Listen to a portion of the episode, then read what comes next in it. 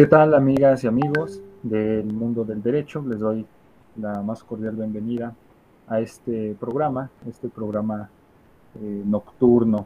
El día de hoy tenemos un gran invitado al que le tengo especial estima, al maestro Ashanti II, que nos va a platicar, vamos a estar platicando de un tema muy importante, eh, el nuevo constitucionalismo latinoamericano. Él es un especialista experto en estos temas y pues bueno, me da mucho gusto, eh, maestro Ashanti, que has aceptado la invitación. Qué gusto tener.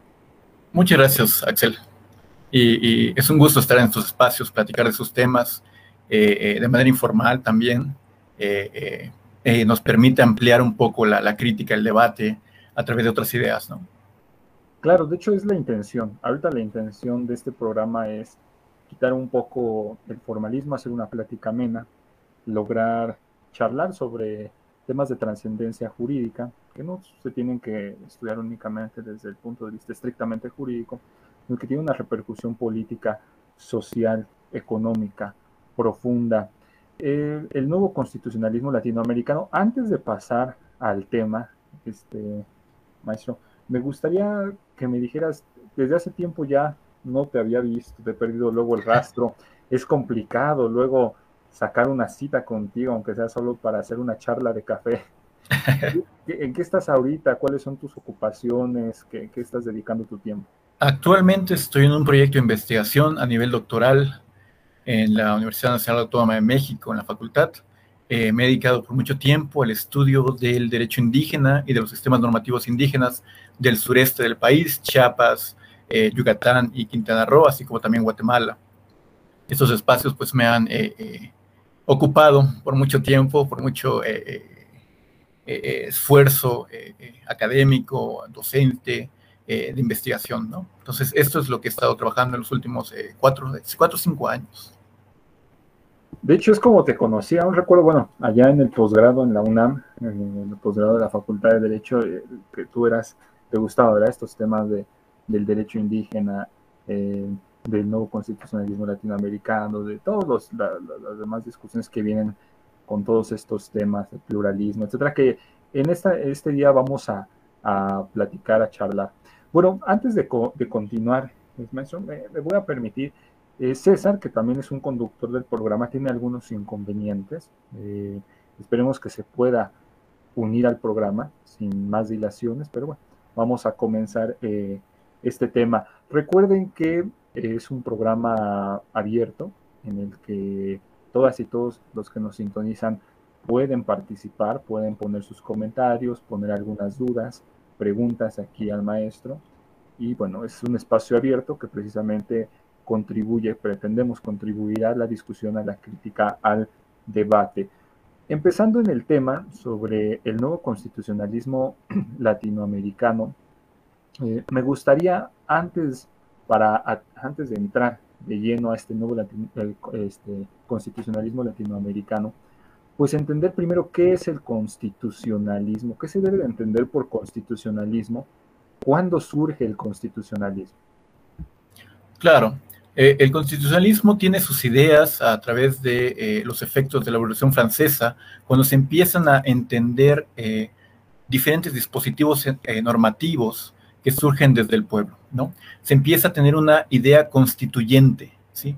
Esta, idea constituyente luego, luego la voy a retomar como eh, una norma instituyente, ¿no? Por un lado tenemos a lo constituyente y por otro lado tenemos a lo instituyente, ¿no?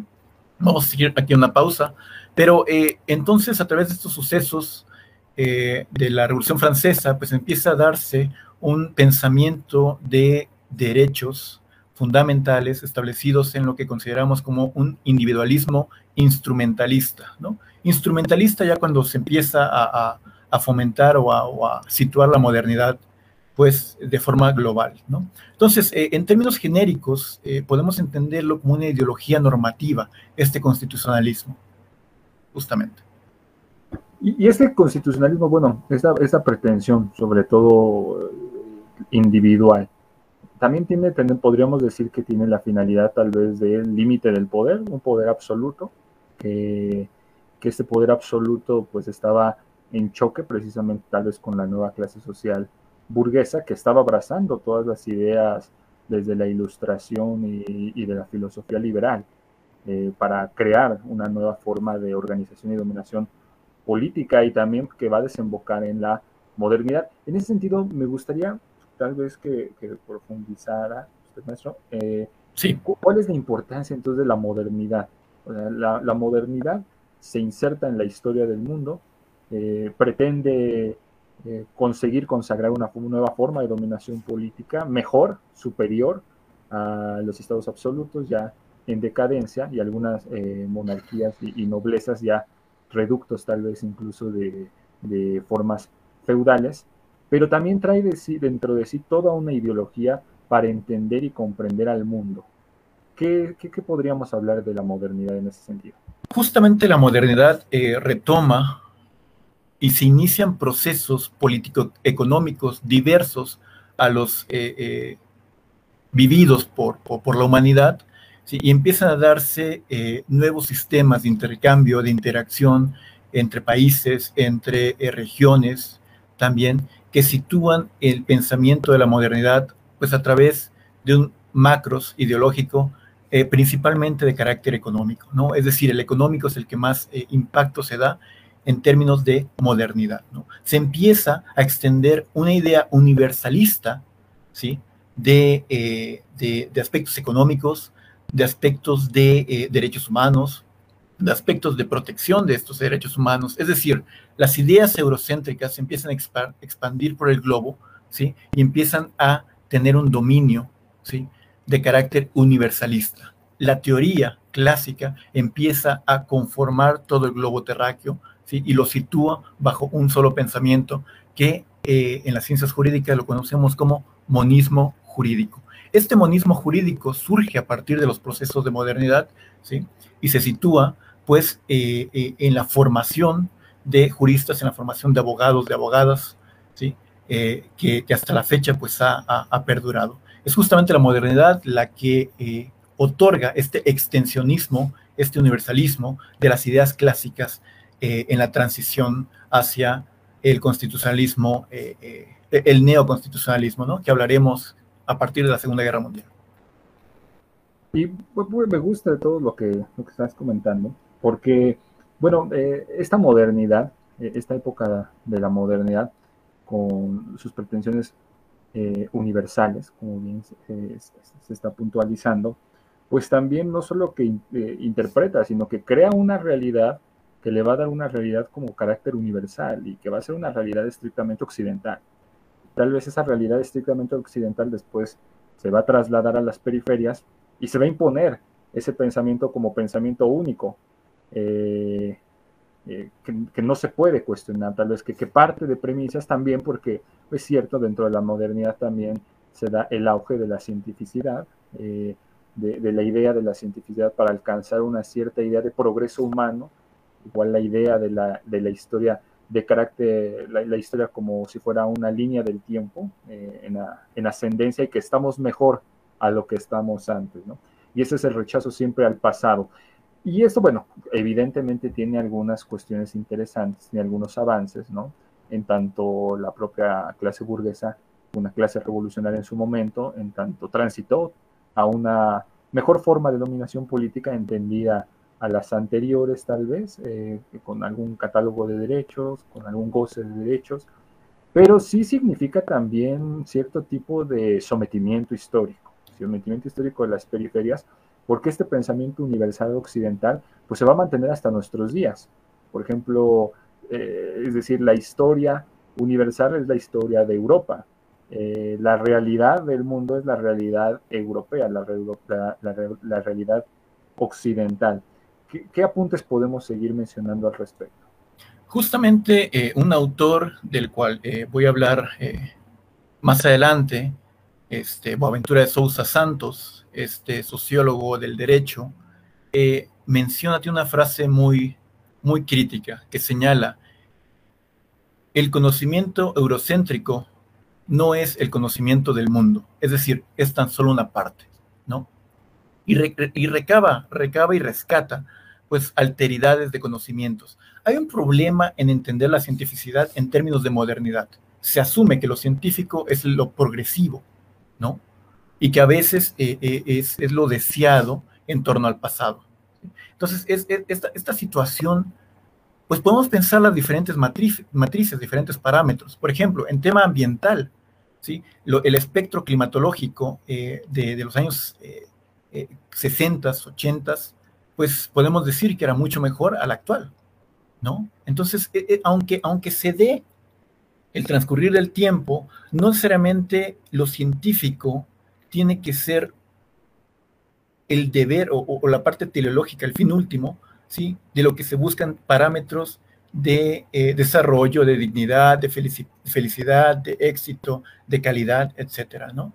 Aquí hay una cuestión que hay que empezar, que empieza este nuevo pensamiento crítico latinoamericano, ¿sí? Empieza a criticar lo científico entendido como lo europeo entendido, como lo cartesiano, es decir, la división entre las cosas y las personas, que así es como se dio el, carácter cientificista, ¿sí? pues no ocurre o no se asemeja tanto en algunas interpretaciones de algunas regiones de Latinoamérica especialmente, África, Asia y Latinoamérica especialmente, ¿no?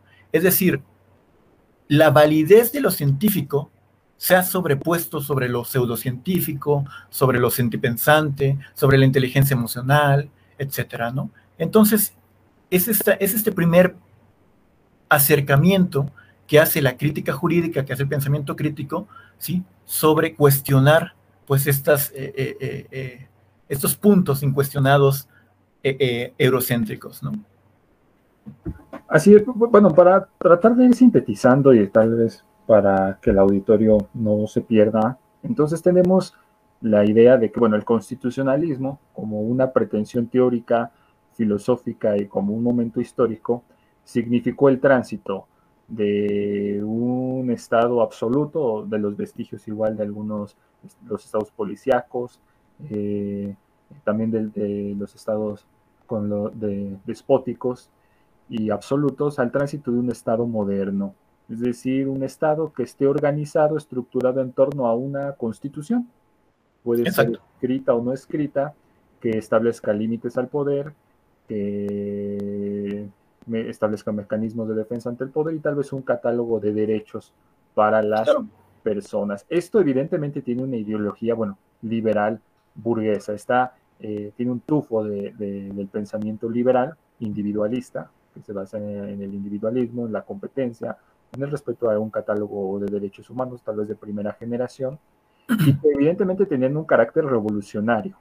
Y ese carácter revolucionario significó después el empoderamiento de la burguesía y la estructura de un nuevo discurso jurídico, porque el discurso jurídico existente antes de, la consagración de la burguesía, pues era un discurso jurídico que ya no satisfacía las exigencias de la burguesía, sobre todo en sus exigencias económicas, ¿verdad? Eh, en, sus exigencias económicas, y de ahí se da la famosa este, recepción del derecho romano, cuando los juristas burgueses, bueno, tratan de encontrar en las viejas instituciones romanas las respuestas a las prácticas comerciales que se están llevando a cabo y que en la época, bueno, absoluta y en la época, eh, bueno, en la muerte de, de la época medieval, pues no existían dentro de las instituciones jurídicas respuestas para poder este, satisfacer sus exigencias, sobre todo económicas. Entonces, el derecho también que nosotros tenemos, el derecho actual, el derecho moderno, pues va a ser este discurso normativo en torno ya al cambio de, sistema de dominación, a la muerte tal vez del Estado absoluto, al tránsito del Estado moderno y al empoderamiento del pensamiento y de las instituciones burguesas. Por lo tanto, el, el derecho existente, el derecho moderno, es una estructura en torno a, esta, a este pensamiento liberal burgués. No sé si mi análisis es correcto, este, maestro. Sí, sí, por supuesto. Este, esta, esta parte de la historia eh, eh, señala pues este, esta codificación ¿sí? del pensamiento de las sociedades, principalmente Europa, estamos hablando de Italia, ¿sí? donde se, Francia, Italia, donde se empieza a dar un surgimiento del derecho escrito, es decir, empieza a plasmarse una codificación del pensamiento, ¿sí? y con esta codificación también a su vez se desplazan otros pensamientos, otros conocimientos, otros saberes, ¿sí? que rigen o que por lo menos tienen efectos normativos. ¿sí? ya sea socionormativos, ya sea religiosos, ya sea morales, etcétera. ¿no? Justamente, como lo señalaste, maestro Axel, se, se empieza a situar para los fines, empieza a darse, sobre todo después del mercantilismo, pues una, una, instauración económica para los países en surgimiento. ¿no? Así es. Y, ahí se da el auge de las instituciones eh, ya de carácter estrictamente liberal burgués, ¿verdad? Por adaptar cierto grado de derecho civil, derecho arbitral, internacional privado, etcétera, que bueno, evidentemente tienen algunos vestigios dentro del derecho romano en esa recepción que se hace, pero que eran inexistentes, ¿verdad? Eran inexistentes en la época eh, medieval. En ese sentido, bueno, ya eh, este constitucionalismo liberal es un constitucionalismo bueno europeo, eh, ¿qué críticas podríamos hacer? ¿Es, ¿Es, tan bueno, es tan eficiente como, como nos han enseñado muchas veces en las escuelas y facultades de derecho? Porque, pues, no sé, porque el análisis es, bueno, un sistema, eh, un nuevo sistema eh, político jurídico que acaba con la concentración absoluta del poder, que incorpora eh, un nuevo sistema basado en un Estado constitucional, es decir, en un, en un Estado estructurado y organizado en una constitución. Y esta constitución tiene división de poderes y tiene límites al poder y tiene mecanismos de defensa ante el poder y tiene un catálogo de derechos humanos. Entonces, pues parece ser un buen sistema eh, dentro de parece. estudia. parece ser un buen sistema. ¿Es un buen sistema? ¿No es un buen sistema? ¿Qué críticas podríamos tener al respecto? aunando lo que señalaste, eh, el constitucionalismo también implica una jerarquización. ¿sí? Lo podemos entender como la jerarquización de normas, de fuentes y, de la validez de estas. ¿no? Eh, voy, voy, a dejar que los hechos hablen sobre la crítica al, constitucionalismo eh, liberal. ¿sí? Empiezan a surgir problemáticas, empiezan a surgir situaciones socio, socioculturales principalmente, ¿sí? que el constitucionalismo liberal no da respuesta y si la da, la, sociedad afectada, la población afectada, no está conforme con estas simulaciones o estas soluciones eh, eh, parciales. Y justamente aquí empezamos a transitar, para algunos autores, hacia otra eh, época que se da a partir de la crisis del Estado moderno. ¿Sí? entendido este claramente a través de su ideología constitucional, por supuesto. Esta época eh, eh, eh, que, se transita, por ejemplo, en términos de Dussel, de la transmodernidad, o, en términos de Aníbal Quijano, de la posmodernidad, ¿sí? empiezan a surgir eventos sociohistóricos que reivindican ¿sí? La lucha de las dignidades, la lucha de los derechos humanos, la lucha por eh, nuevos espacios, nuevos, nuevos actores políticos, nuevos agentes, etcétera, ¿no? Entonces empieza a darse estas, estas situaciones de surgimiento, ¿sí? de, instauración, ¿no? Empiezan a, surgir estos nuevos eh, eh, espacios públicos, espacios de debate, ¿sí? Que se enfrentan al constitucionalismo liberal, ¿sí? Uno de los grandes problemas en, el pensamiento eh, eh, constitucionalista liberal es el monismo. Como habíamos hablado, ¿sí? este, la ideología se permea como un tipo de extensión universalista de las ideas. ¿no? Podemos pensarlo en sus tiempos, eh, en Roma, cuando Aristóteles era en su momento pues la, la, la, verdad última, ¿no? Y podemos encontrar pues a, Galileo, ¿no? Que tuvo el problema, ¿no? De, de desafiar científicamente pues a lo, a lo establecido por, por la iglesia, ¿no? entonces pasa algo similar aquí, ¿no? Empiezan a haber nuevas voces, nuevos surgimientos de ideas, de ideales, por supuesto, de valores, ¿sí? Que no están dentro de la composición estructural del constitucionalismo liberal o del constitucionalismo moderno, ¿sí? Que se escapan, y que a su vez en algunos momentos son censurados, son minimizados, son ignorados. ¿no? Justamente eh, eh, eh, en términos de sujetos, pues han sido las poblaciones indígenas, hablando de Latinoamérica, los que han tenido la batuta en, en, esta nueva insurgencia de pensamiento crítico. ¿no? Se, da se empieza a pensar el constitucionalismo a partir de preguntas incuestionadas anteriormente. Me, resulta interesante lo que comentas, maestro, porque, bueno, eh, con, este carácter este, o esta pretensión universal, bueno, uno de los pilares básicos del propio, de la propia ilustración y del liberalismo, ya de la filosofía liberal, pues es de, la idea de la razón, un, contexto, un vocablo, concepto, una idea que viene a ser, eh, podríamos decir, como un cimiento, podemos decir tal vez la razón, el individualismo y tal vez algunas nociones de competencia, como tal vez un tripié que sostiene toda la idea de la, del liberalismo, incluso de, de, la ilustración. Y, y, este, esta idea de la razón pues se impuso, ¿verdad? La, idea del avance con la razón, de la historia de forma lineal, del uso de la razón para alejarnos de todas aquellas formas de organización oscuras,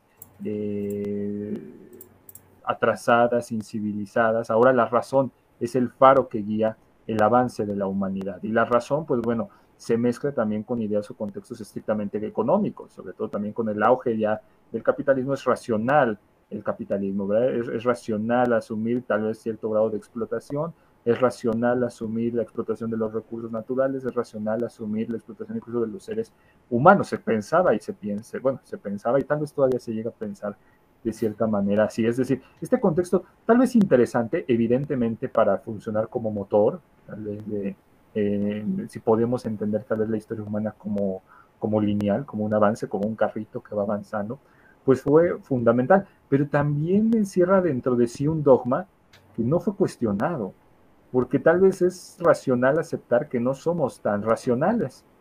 Y eso me recuerda incluso, bueno, a Kant con su crítica de la razón pura, ya, y, un autor ahorita eh, en breve, ¿verdad? Que tiene un texto haciendo la crítica a Kant, el, crítica de la razón negra porque dentro del concepto de racionalidad históricamente se ha excluido a las periferias, es decir, las claro no son racionales. Incluso, bueno, ya mucho tiempo después, tal vez en el siglo XX, incluso hasta el propio dadaísmo, ¿verdad?, que cuestionaba la racionalidad de la modernidad, es decir, que querían hacer un movimiento artístico que no estuviera dentro de los cánones o las fronteras de la racionalidad moderna. Eh, ¿Qué apunte tienes sobre esto, sobre, sobre la racionalidad, sobre el uso de la razón, y que sirvió como un cimiento importante para imponer las ideas, sobre todo en la modernidad? La racionalidad, si bien es cierto estaba diseñado para parámetros de desarrollo, a su vez implicó de forma invisibilizada eh, el desacreditar, el invisibilizar, el mitigar otros pensamientos. Y creo que es ahí donde hubo un gran epistemicidio eh, eh, ¿sí? de algunas comunidades, de algunas sociedades. ¿no? el, lo sabemos perfectamente, ¿no? Aquí, aquí en México, durante el porfiriato, ¿no? Este, este pensamiento de, orden y progreso, pues eh, eh, desplazó a grandes sectores de la sociedad, ¿no? En torno a estas ideas, ¿no? Estas ideas civilizatorias, estas ideas monistas, ¿no? De mononacionales, monoculturales, ¿no? Donde se pretendía un solo proyecto, ¿no? Y, y justamente esta es una de las grandes críticas que se le hace hacia, hacia la racionalidad, ¿no? O hacia la teoría de la razón. Es justamente eh, este desplazamiento, ¿sí? Que, tuvo sitios en 1920, en México por lo menos, con bueno, con las políticas de 1920, a partir de 1920, ¿sí? Donde en la actualidad estaremos hablando casi 1995 al 2008, empieza a darse un gran resurgimiento pues de estas alteridades, de estos pensamientos eh, eh, diversos, ¿no? Justamente. Y, bueno, ya antes de pasar tal vez ya al, constitucionalismo latinoamericano, el constitucionalismo liberal tuvo, bueno, tuvo algunas reformas, eh, sobre todo por el auge de, la segunda mitad del siglo XIX, el auge ya tal vez del marxismo, también de algún pensamiento del anarquismo, etcétera. Y dentro del propio status quo, porque no se rompió con, con este status, pues se dio paso como algo que se conoce como o se ha definido como constitucionalismo social. Tal vez con la creación de los derechos sociales, ya en el siglo XX los, los estados de bienestar, eh, Weimar, eh, México, Estados Unidos, etcétera, todas estas constituciones de carácter social que trataban de paliar un poco las desigualdades que creó o que crearon los sistemas los estados modernos bajo la lógica de un constitucionalismo liberal, pero las desigualdades sociales tan profundas que, que se crearon, ¿verdad? Sobre todo también ya con la implementación y, el empoderamiento del capitalismo como modo de producción reinante eh, en, el mundo, pues se dio paso a, estos, a este constitucionalismo social, también a la idea de los derechos sociales. Los más grandes críticos de todos estos sistemas, bueno, van a señalar que viene a ser como eh, atole con el dedo, es decir, como la reacción que la propia burguesía tuvo para evitar la radicalización de los movimientos sociales que parecía, parecía a inicios del siglo XX que iba a haber ya un estallido importante en contra ahora de la burguesía, no se podía evitar, ¿verdad? Parecía que no se podía evitar la radicalización desde finales del siglo XIX y principios del siglo XX era impresionante. Atentados contra monarcas en fábricas, huelgas, etcétera. Entonces parecía que esta idea que tenemos de la historia lineal no se iba a detener, la rueda de la historia no se iba a detener y que ahora sí iba a acabar con eh, pues, eh, modo de producción capitalista que se pensaba iba a durar muy poco, ¿verdad? Unos 100 años, 50 años ya dominando, pero fue todo lo contrario, ¿verdad? De hecho, tomó su mayor impulso con el fin de la Primera Guerra Mundial. Y bueno, los estados de bienestar o esta idea social también cayó desde inicios de los 70, la década de los 70 y en el siglo XX, pues se acabó la idea, la noción tal vez de este constitucionalismo social, se dio una regresión ahora con lo que algunos han denominado las políticas eh, eh, neoliberales, que incluso llegan a ser, algunos señalan que no tienen nada que ver con el liberalismo porque llegan a ser incluso más radicales claro. que el liberalismo clásico. Entonces, ¿qué, qué pasó con el constitucionalismo social? ¿Qué, ¿Qué, es? ¿Fue algo positivo, algo negativo? ¿Fue simplemente un muro de contención contra el descontento, porque a final de cuentas parece ser que muchas de las instituciones que se tomaron en este constitucionalismo social pues quedaron erosionadas a partir de la década de los 70 en el mundo. Y a pesar de que todavía hay algunos países que siguen hablando de que, bueno, tienen constituciones sociales o un Estado constitucional y social con un carácter social, que después también va a venir el Estado democrático, ¿verdad?, de derecho, etcétera. ¿Qué pasó con, con, esta, con estas ideas? Justamente este, ante esta crisis que, envolvió al Estado moderno, pues empieza a, plantear desde la misma estructura constitucional, pues un par de garantías, un par de dispositivos garantes de eh, algunos derechos, pues que surgen con algunos procesos de la modernidad. Eh, eh, entre estos, justamente la crítica que se hace es que son creados desde el mismo pensamiento, desde la misma estructura, desde la misma ideología dominante, ¿no? Pareciese que estamos ante una simulación de solución, ¿no? Un curita eh, eh, eh, aparente, ¿no? Una solución aparente, ¿no? Y justamente para algunos se empieza a entronizar estos, estos, estas nuevas formas garantes, sí, estas nuevas institutas, esa, esa sería la palabra, estas nuevas institutas dentro del eh, constitucionalismo eh, eh, social, ¿sí? Por ejemplo, podemos pensar en términos de, del, derecho al ambiente, ¿no? Que es un, derecho, pues reciente, si, si, tomas en cuenta la, lo, amplio del constitucionalismo, este, a pesar de que existen las garantías, a pesar de que existen pues, los, los órganos, los, organismos, las instituciones, los procedimientos, todas estas leyes en materia ambiental, ¿sí? pues la realidad nos está demostrando otra situación. ¿no? Es justamente esto lo que se empieza a dar en términos de crítica contra estas eh, nuevas disposiciones en términos de, eh, de, de, una constitución social. ¿no? ¿Realmente estos nuevos dispositivos están garantizando un cambio estructural en la sociedad? ¿Cuál sería? ¿no? La crítica es que fueron diseñados desde el mismo pues, eh, eh, pensamiento ideológico, ¿no? Y es ahí donde eh, algunos pensadores, algunos críticos, especialmente latinoamericanos, pues empiezan a plantear ¿sí? interrogantes fuera del molde capitalista, fuera del molde de lo neoliberal.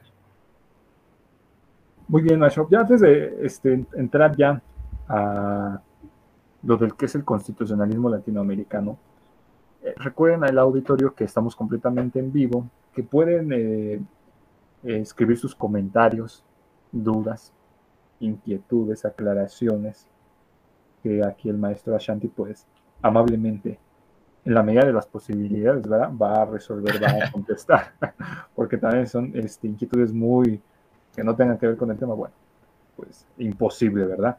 Tenemos, por ejemplo, algunos comentarios que voy a, claro. aprovechar para leer. Este, Guillermo Motilla decía que no se ve, pero al parecer ya está resuelto ese problema, nos dice Manuel. Tona Corte, hola, buenas noches, saludos a todos, saludos, Tona. Miguel Ojeda Santiago, excelentes apuntes, mi estimado Ashanti Segundo García. Jorge Castañeda Escamilla, gran contenido. Margarita, buenas noches, saludos maestro Axel, saludos. Carlos Antonio López Cruz, buenas noches, buenas noches a Carlos. Bueno, les recordamos que el día de hoy, eh, pues estamos hablando de constitucionalismo. Estamos hablando de muchos temas que tienen que ver, evidentemente, bueno, con derecho constitucional, teoría del derecho, filosofía del derecho, todas las vertientes eh, de, de estas materias. Eh, el tema es constitucionalismo latinoamericano, el nuevo constitucionalismo latinoamericano. Y bueno, el día de hoy pretendemos hacer una plática, eh, una charla informal, una crítica, eh, tomar varios elementos que nos puedan ayudar a entender, primero, qué es el constitucionalismo, las fallas que ha tenido el constitucionalismo, qué es el constitucionalismo latinoamericano. Y para eso hemos invitado aquí al maestro Ashanti, un experto en todos estos temas que siempre es un gusto hablar con él. A mí, a mí siempre me gusta hablar Gracias, eh, con el maestro Shanti porque son pláticas interminables. Ahorita ya tenemos el, el, tiempo, ¿verdad? Medido. Pero fuera de eso son pláticas interminables que podemos empezar a hablar de esto y luego me termina hablando de, ciencia ficción o de, o de, cultura pop, de cine, etc. Y es muy importante porque hay que transitar también a nuevas formas de enseñanza del derecho. Es decir, el derecho hay que dejar de asumirlo en ese contexto cuadrado, dogmático, abstracto, general, porque hay una crisis del derecho y hay una crisis en que los propios liberales, este, bueno, eh, que sostienen teóricos liberales clásicos del derecho han sostenido incluso desde, pues, desde, finales de, la Segunda Guerra Mundial. Entonces, evidentemente el pensamiento jurídico ha estado en crisis. me suena, por ejemplo, muy, Ahorita tengo, por ejemplo, en la mente, me llega la idea del derecho dúctil que hace tiempo estábamos platicando, que es un libro que de hecho da este, este análisis, da, encuentra esta sintomatología de la enfermedad y de la crisis del derecho, del derecho clásico, pero al final un día estaba platicando con el maestro, pues no genera tantas respuestas, al parecer entra dentro de la misma lógica del problema jurídico.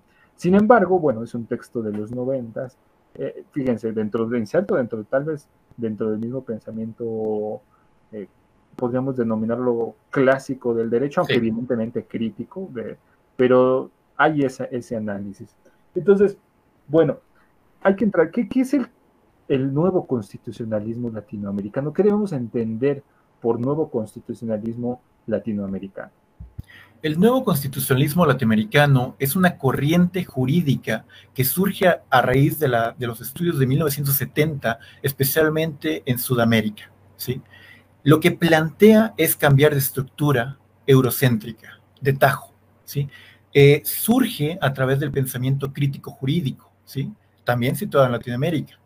Eh, este pensamiento crítico jurídico eh, surge también de las aportaciones de la escuela de Frankfurt. Recordemos esta escuela como una escuela crítica, pero abstracta. ¿sí? Entonces, el pensamiento crítico eh, latinoamericano se difiere de la escuela de Frankfurt, ambas son críticas, por supuesto, pero una se plantea en términos abstractos, recordaremos a Adorno, ¿sí? este, este, este filósofo que trabaja eh, eh, ciertos planteamientos del derecho desde un modelo abstracto, pero el nuevo constitucionalismo latinoamericano empieza a estudiar con un enfoque antropológico y sociológico los eventos sociales que se empiezan a aglutinar en toda Latinoamérica. Eventos como el feminismo, eventos como los pueblos indígenas, las comunidades indígenas, como la jurisdicción indígena, como las comunidades LGBTI eh, como el, bueno, o, la teoría queer, ¿no? Que se, que se salen ¿sí? del campo eh, dogmático, monocultural, monocientífico, pues que predominaba en el positivismo jurídico eh, tradicional y actual, ¿no? hay diferentes alteridades jurídicas fuera de lo que nosotros conocemos, lo que nosotros fuimos formados en, la academia, en las facultades de derecho, ¿no? Empiezan a darse alteridades desde, eh, bien lo mencionaba Axel, ¿sí? Por ejemplo, eh, el arte, arte y derecho, que conjugan dos metodologías de aprendizaje, dos metodologías de abordar el derecho. Podemos encontrar algunos textos de Eduardo Monreal, como por ejemplo, este, que lo habíamos platicado en su momento con el queridísimo eh, maestro Axel, con, este, con esta obra llamada El derecho como obstáculo al cambio social. ¿no? En vez del proyecto eh, de transformación que emplea el derecho, entendido como algo dinámico, como algo cambiante, como algo situado en las comunidades, pues se vuelve un obstáculo, ¿sí? Cuando se instaura bajo un dominio, ¿no? De forma hegemónica, justamente, ¿no? Sí. Que bueno, me gustaría también puntualizar que no hay que confundir, ¿verdad? Porque tal vez algunos estudiantes interesados tal vez en el pensamiento crítico, cuando tratan de buscar esto de la crítica jurídica, muchas veces los remiten a los estudios críticos ah, sí. de derecho que son en las universidades norteamericanas, no es lo mismo. No, no. De hecho, podemos encontrar los Critical Legal Stories con Duncan Kennedy, como señaló, como señaló Axel, ¿sí? Que, tienen un tipo de realismo jurídico, una metodología de realismo jurídico que difiere en gran medida de, la crítica jurídica eh, latinoamericana, que a su vez podemos diferir del uso alternativo del derecho, este término de Ferraioli, ¿no? Recordaremos en su obra este garantismo, eh, eh, que, es, que son, todas son alteridades al modelo tradicional del derecho, ¿sí? Pero bajo diferentes esquemas de metodología jurídica, ¿no? Entonces, este, esta crítica jurídica que termina consolidándose como una corriente constitucionalista latinoamericana, ¿sí? no habría que confundirla, en efecto, eh, con otras corrientes como el neoconstitucionalismo. ¿no? El neoconstitucionalismo que surge a partir de, la Segunda Guerra Mundial, pues implementa modelos garantistas ¿sí? Eh, eh, en su catálogo de derechos, en su procedimiento constitucional. ¿no? Que también pues, son dos etapas, dos modelos diferentes de entender y asumir el constitucionalismo, por supuesto.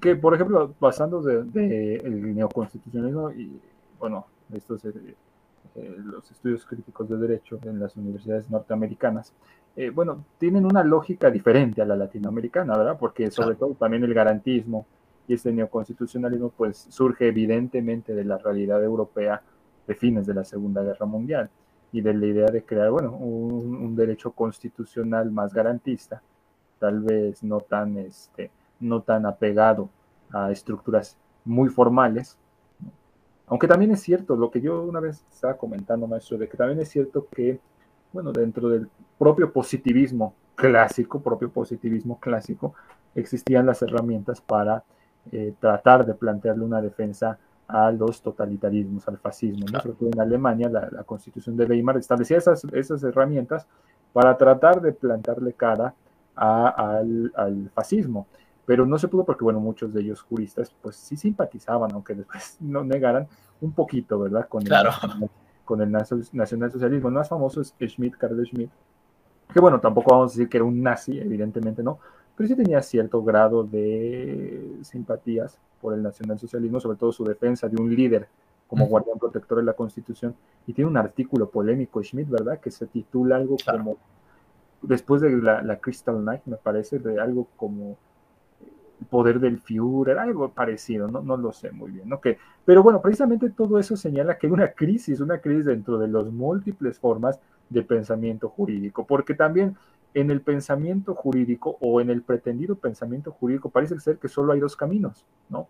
El jus naturalismo con sus muy particulares eh, vertientes y, el jus naturalismo y el jus positivismo, ¿verdad? Con sus muy particulares vertientes. Parece ser que no hay otra forma, que son las únicas dos corrientes que se deben de imponer. Entonces, bueno, el constitucionalismo latinoamericano pretende hacer entonces un pensamiento de aquí, de, Latinoamérica, de la región latinoamericana, tratar de quitar un poco el pensamiento eurocéntrico. ¿Y eso por qué es importante o por qué tendríamos que asumir que es importante?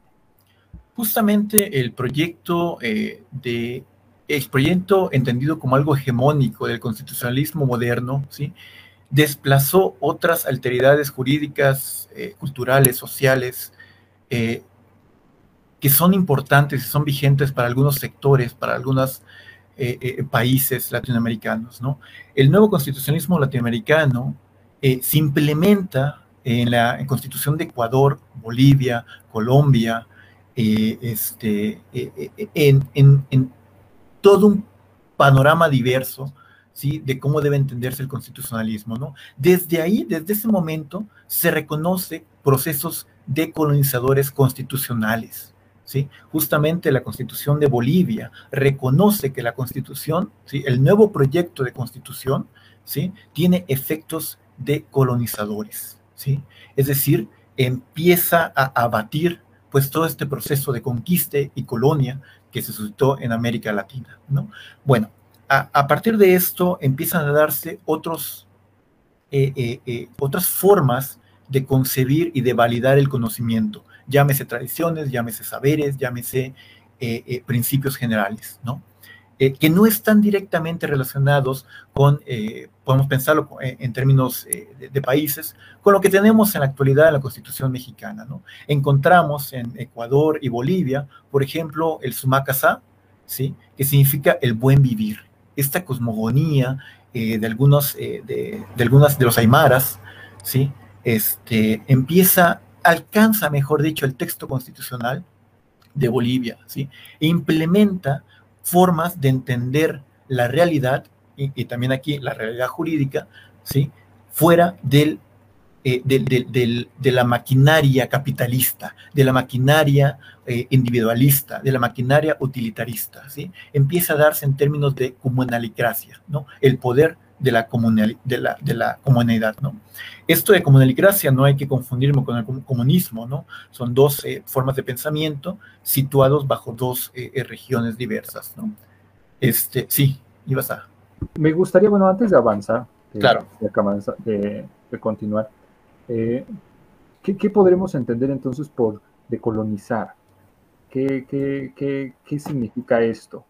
Decolonizar. ¿El conocimiento, el pensamiento? ¿Qué, es? Justamente es, eh, en primer momento, como un momento crítico, es cuestionarse lo, lo, incuestionado cuando se empezó a trabajar estas teorías puras ¿sí? del derecho, de la del, del, razonamiento, etcétera, ¿no? Estas ideas permearon en, eh, eh, en, la en las constituciones actuales, ¿sí? Y generaron algo que en términos de Boaventura se le conoce como sociología de las ausencias, es decir, empezaron a crear instituciones que invisibilizaban a otras, que dominaban otras. ¿sí? Voy a dar un, claro, un ejemplo eh, un poco simple, pero muy real. ¿sí? Cuando hablamos del derecho indígena o cuando hablamos de una situación indígena jurídica aquí en México y en Latinoamérica, por lo general escuchamos a los abogados, a los juristas, a las abogadas decir, ah, son usos y costumbres, ¿no? Justamente, ¿no? Y sabemos también que la Constitución mexicana, como muchas otras constituciones, Argentina, eh, eh, eh, guatemalteca, Bolivia, etcétera, hay una supremacía constitucional, es decir, la Constitución es la norma de normas, ¿sí? Entendemos entonces que hay diferentes corpus legales ¿sí? que están jerárquicamente eh, eh, establecidos conforme a su validez. Por ejemplo, lo que establece el Código Penal mexicano, hablemos de tanto de las, de las entidades federativas o el federal, ¿sí? podemos hablar que en su contenido hay normas jurídicas, pero cuando nos referimos a alguna norma de alguna población indígena nos referimos como usos y costumbres, ¿sí? Y recordaremos, si en nuestra teoría en introducción al estudio del derecho, ¿sí? En esta materia recordaremos pues esta fuente y esta pirámide, bueno, yo lo voy a llamar pirámide porque así se nos enseñó, sabemos en la actualidad que no, que no es una pirámide como tal, sino es una jerarquización de fuentes. Y esta jerarquización se da en términos de su validez. Claramente, la costumbre está muy por debajo, ¿sí? De la Constitución, de las eh, leyes federales, etcétera, ¿no? Entonces, cuando se empezó a implementar este pensamiento constitucional, se situó otros pensamientos alternos ¿sí? por debajo y se les entendió como incivilizados, como no oficiales, como alternos, ¿no? Este ha sido un proceso de colonialidad ¿sí? del poder en términos eh, jurídicos, ¿no? Yo recomiendo este libro, es un libro del 2021 es de Boaventura de Sousa, se llama Descolonizando el Constitucionalismo, que plantea desde América Latina y desde África, pues varios de esos ejemplos que se sitúan, ¿no? Eh, acabo de dar uno, que es como usos y costumbres, ¿no? Eh, en términos de coloniales, no, no son usos y costumbres, son normas jurídicas del derecho maya más igual, del derecho este, aymara, del derecho mayo, del derecho celtal, etcétera, ¿no? Nos podemos ir con diferentes eh, reconocimientos. Otra cuestión en la Constitución mexicana que puede funcionar como ejemplo de lo de colonial, ¿sí? Es que previo al 2001, previo a la reforma del artículo cuarto y posteriormente, o, bueno, situado en el segundo posteriormente, ¿sí? pues únicamente había una, un derecho, el derecho mexicano, ¿no? Y en la actualidad, con, bueno, en la actualidad, con, con la reforma del 2001, al ahora al artículo segundo, pues encontramos que existe el derecho humano a la libre determinación y por lo tanto a la autonomía de los pueblos y comunidades indígenas aplicar sus propios sistemas normativos. Es decir, el pluralismo jurídico que surge como una institución de pensamiento decolonial, de pensamiento insurgente, ¿sí? empieza a evidenciar nuevamente, a, resignificar en términos de, de México por lo menos, que no existe un solo derecho, sino que está compuesto por diferentes sistemas jurídicos eh, eh, eh, diversos, ¿no? que, que, tienen en su interioridad pues pensamientos alternos, pensamientos que no necesariamente van de acuerdo a los derechos humanos. Muy interesante, de hecho, este, lo, que comentas, maestro, porque de hecho es la base, ¿verdad? La base de todo el Estado moderno y del derecho moderno se basa, valga la redundancia, en la concreción pues, de un discurso jurídico único, de una realidad única.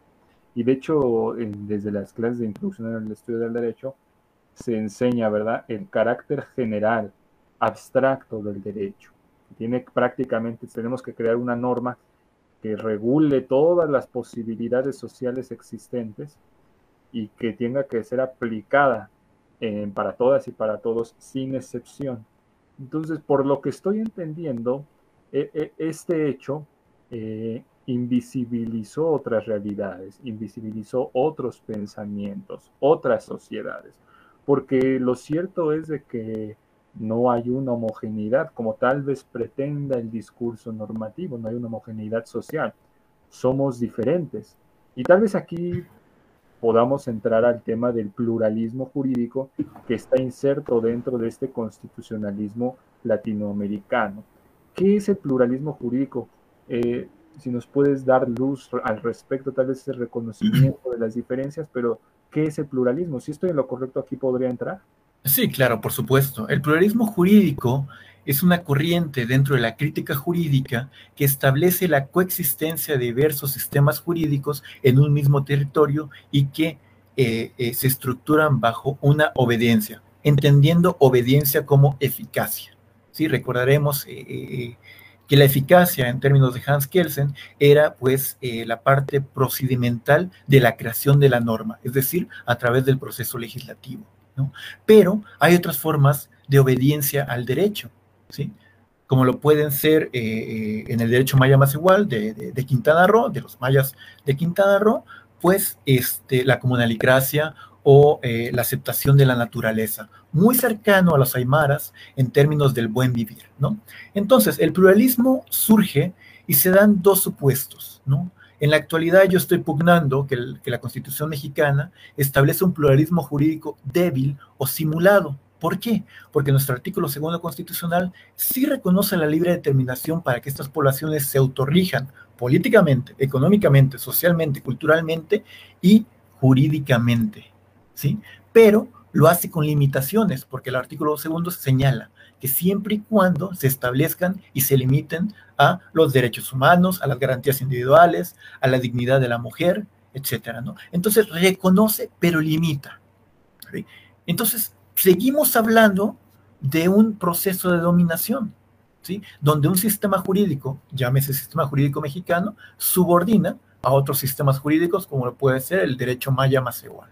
¿no? Justamente es esta la, crítica.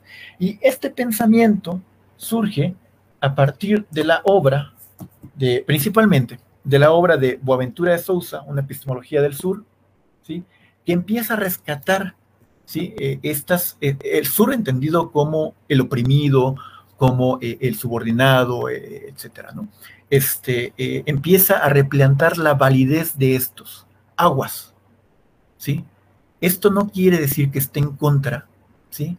Del pensamiento eurocentrista, ¿sí? Porque aquí es donde muchos compañeros, compañeros autores, ¿sí? Me he percatado, ¿sí? Que se considera, ¿sí?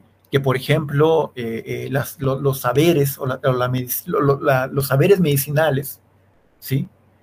Este, están en contra de la medicina moderna, ¿no? No, muy alejado de esto, ¿no? Al revés, lo que replantea, ¿sí?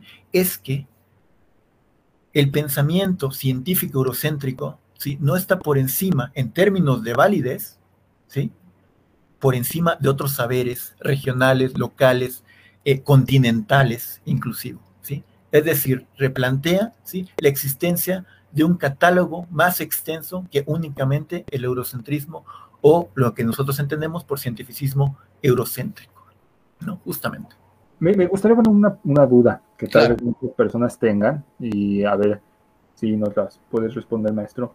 Sí. Eh, e, esta, esta negación a otros sistemas jurídicos, eh, no se podría, bueno, bueno, muchos, muchos tienen esta inquietud, ¿verdad? Incluido un servidor. No se podría, no podría ser para evitar que haya sistemas jurídicos que sí atenten contra, ya sé que es un concepto eh, impuesto, ¿verdad? Por el criterio claro. occidental, pero contra la dignidad humana.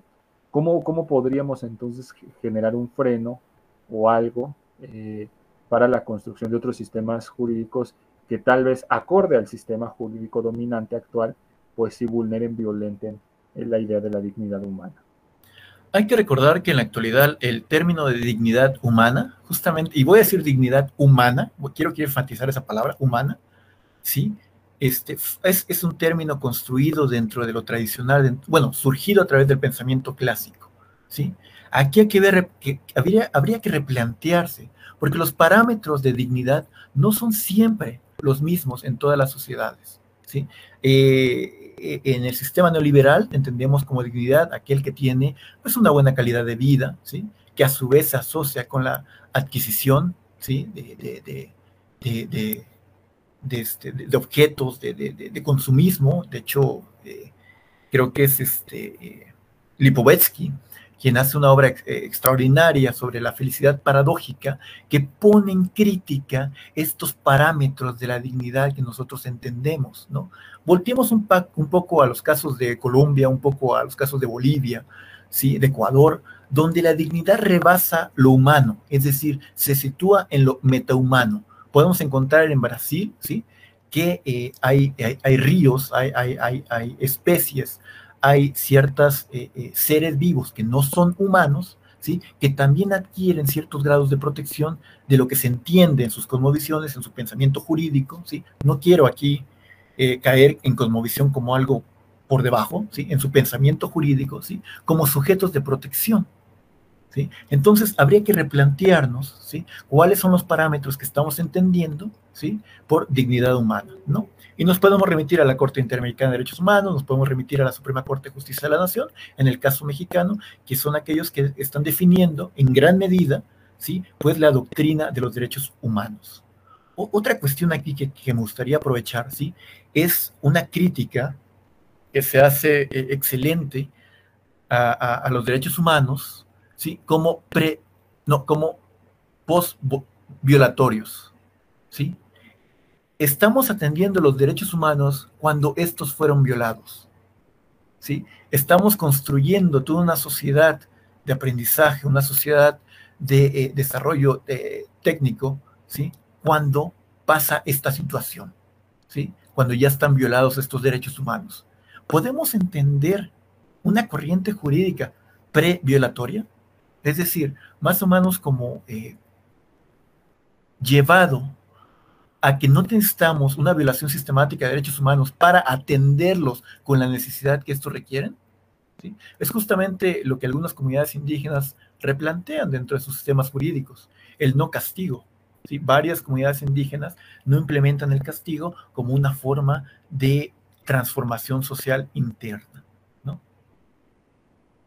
Claro, están en choque abierto varias, varias de sus ideas con estas, estas, estos dogmas que se tienen tal vez dentro del pensamiento jurídico único, ¿verdad? Que del Estado mexicano, eh, eh, el, pensamiento jurídico entendido también desde su parámetro estatal, porque parece ser que solo se entiende la protección incluso de los derechos humanos desde el punto de vista estatal, solo el Estado, ¿verdad? Solo el Estado, no te los otorga, pero te los reconoces a través de él, el que, bueno, te va a restituir el goce de ese derecho humano y va a llevar a cabo todas las acciones necesarias para que tú los puedas tener. Entonces es igual ese parámetro estatal, ¿verdad? Y bueno, dentro de, dentro de la idea del Estado, bueno, yo creo que eh, también hay mucha teoría crítica en contra tal vez de la estructuración, ordenación de esta abstracción que conocemos como Estado, porque ha sido también una estructuración política jurídica que sí en los hechos ha invisibilizado a las comunidades indígenas. ¿verdad? Hace tiempo estaba platicando, eh, bueno, no recuerdo exactamente ya con quién, ¿verdad? Tantas pláticas que tiene uno. Que, eh, que incluso es paradójico porque, bueno, sin quitar y sin minimizar, evidentemente, el grado de marginación que tuvieron los pueblos indígenas durante la colonia, bueno, muchas veces el grado de marginación, de explotación, fue mayor ya con el México independiente. Ya con el México independiente, ya consumada la independencia, sabemos en 1821, y muchas de las instituciones liberales, en la constitución del 57, y bueno, después de la constitución del 17, se llevaron a prácticas todavía más violatorias de los derechos de los pueblos indígenas, bajo estas ideas de eh, la modernidad, lo liberal, el progreso, la civilización, etcétera, ¿verdad? Incluso el propio Vasconcelos, ¿verdad? Que bueno, hay que reconocer gran parte de su trabajo. Eh, bueno, también tuvo una postura educativa completamente en contra, es una postura que asumía la civilización y, la y en la civilización moderna, pues no entraban las comunidades indígenas, ¿verdad? No entraba eh, eh, el náhuatl, nada más el español, no entraba el otomí, el, maya, etcétera. Y, apunta prácticamente, como, como se decía coloquialmente, da la letra con sangre entra, pues se trataba de cambiar completamente pues toda su realidad, su visión del mundo. Y esto evidentemente pues es, bueno, nosotros lo sostenemos, es, es, es, un, es un abuso. Incluso todavía hasta la fecha, ¿verdad? La idea de incorporar hay una crítica ahí también que tenemos que hacer.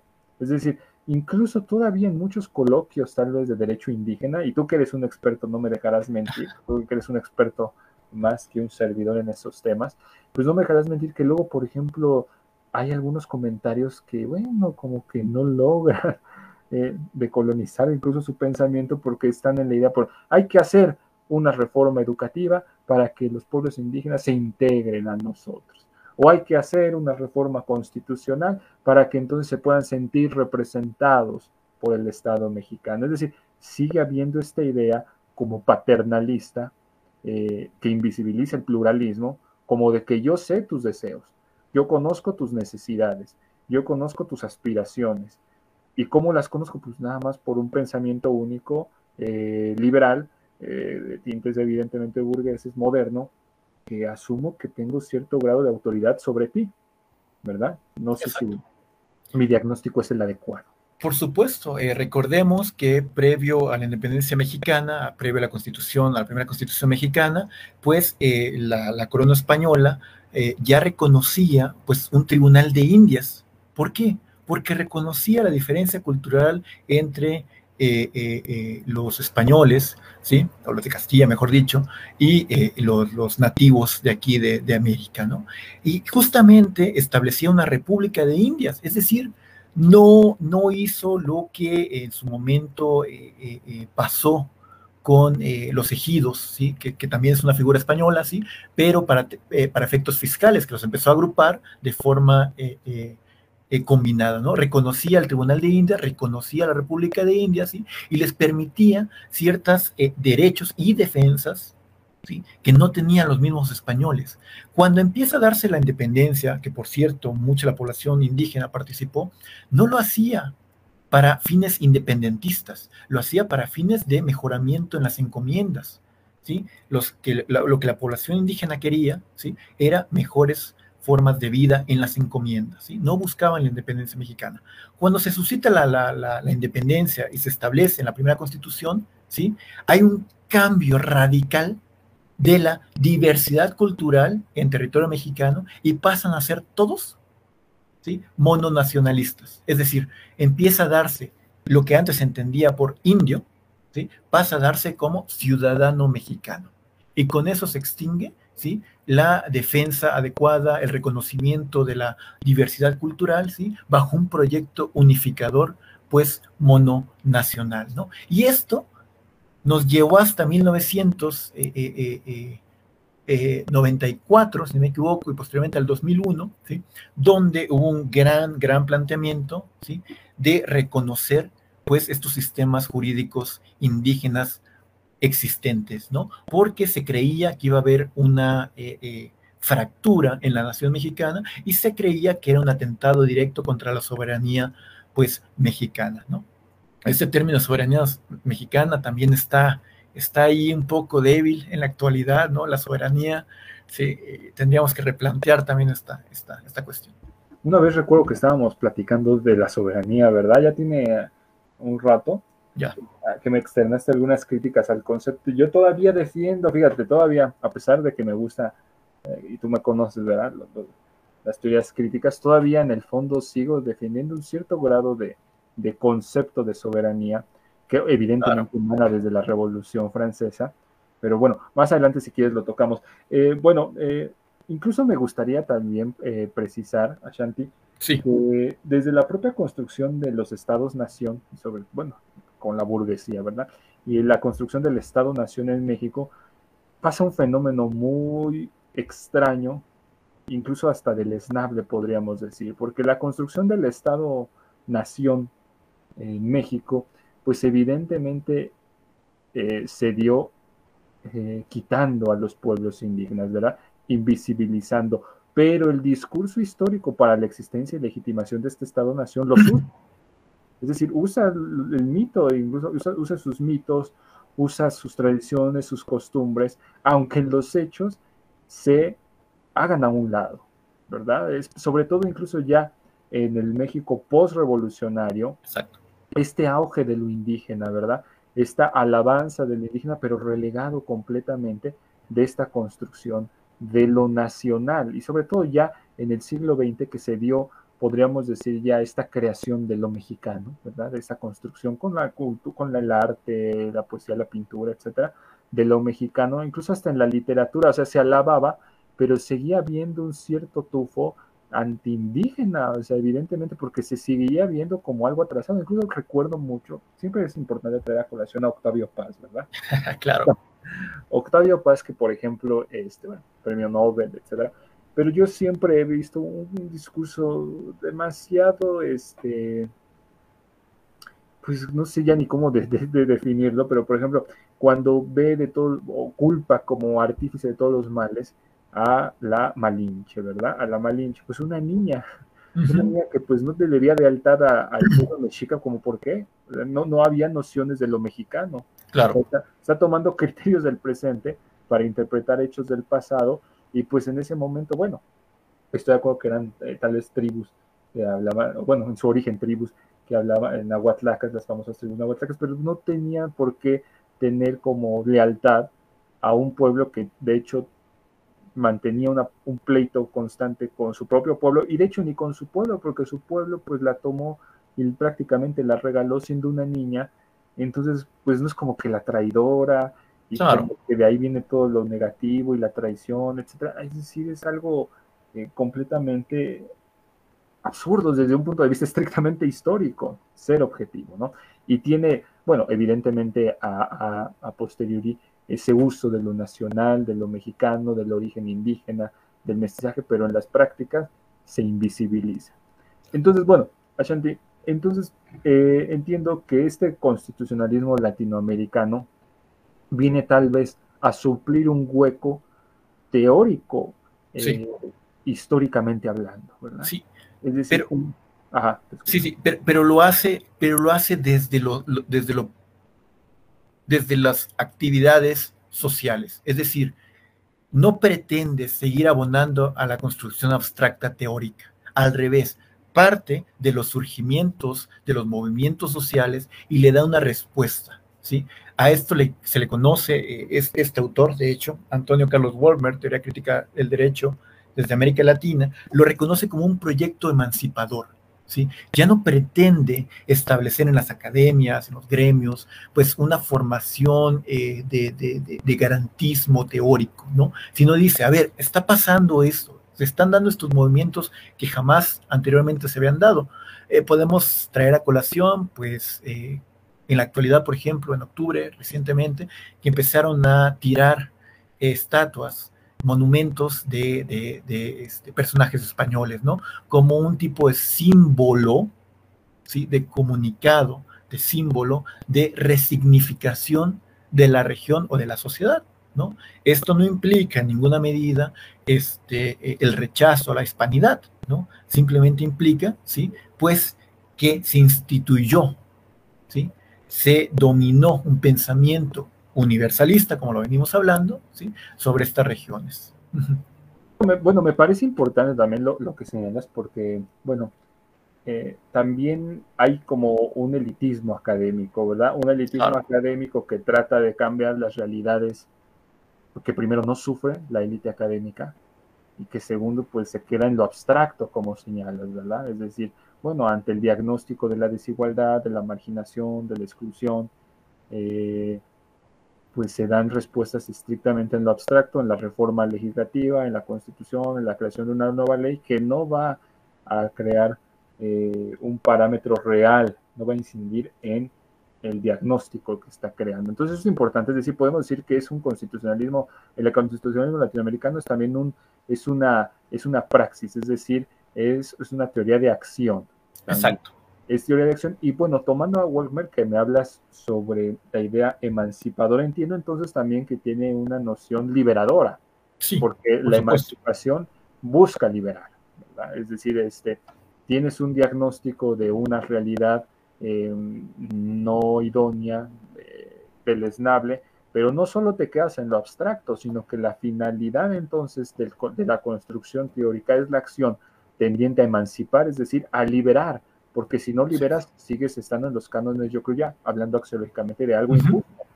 Algo injusto. Entonces, la liberación es importante en tanto buscas, evidentemente, emancipar, ¿no? Y ahí tal vez Dussel, con su filosofía de la liberación, podría ayudar.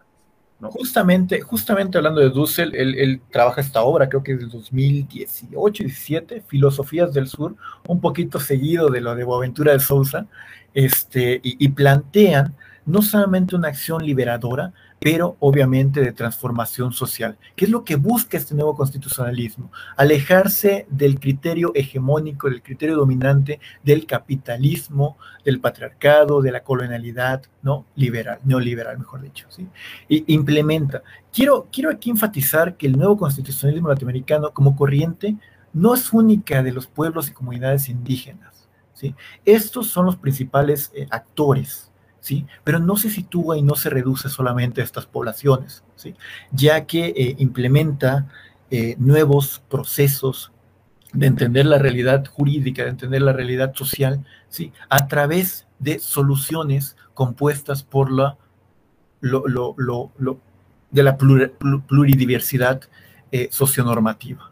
Esto, es lo que rescata el nuevo constitucionalismo latinoamericano y que en la actualidad pues ha acentuado en por lo menos cuatro constituciones de América del Sur. Este, todos los libros que señalas muy interesantes, ¿eh? De hecho, hasta ahorita que estoy recordando, me debes un libro que creo que... es correcto, te debo un libro, te debo un libro. Me habías prometido y ven, se quedó en la promesa ahí. Aquí lo tengo. Antes de que acabe el año, este Bueno, les recordamos a, todo nuestro auditorio que nos sintoniza que estamos platicando aquí con el maestro Shanti sobre el nuevo constitucionalismo latinoamericano. Eh, nos ha dado, hemos dado un paseo con él, nos ha, ha llevado a la conquista, la colonia, nos ha hablado de, del constitucionalismo liberal, social, y siempre es agradable tener un ponente como él que nos ayude también a cuestionarnos. Es lo más importante, ¿verdad, Shanti? Nosotros siempre lo hemos dicho. Claro.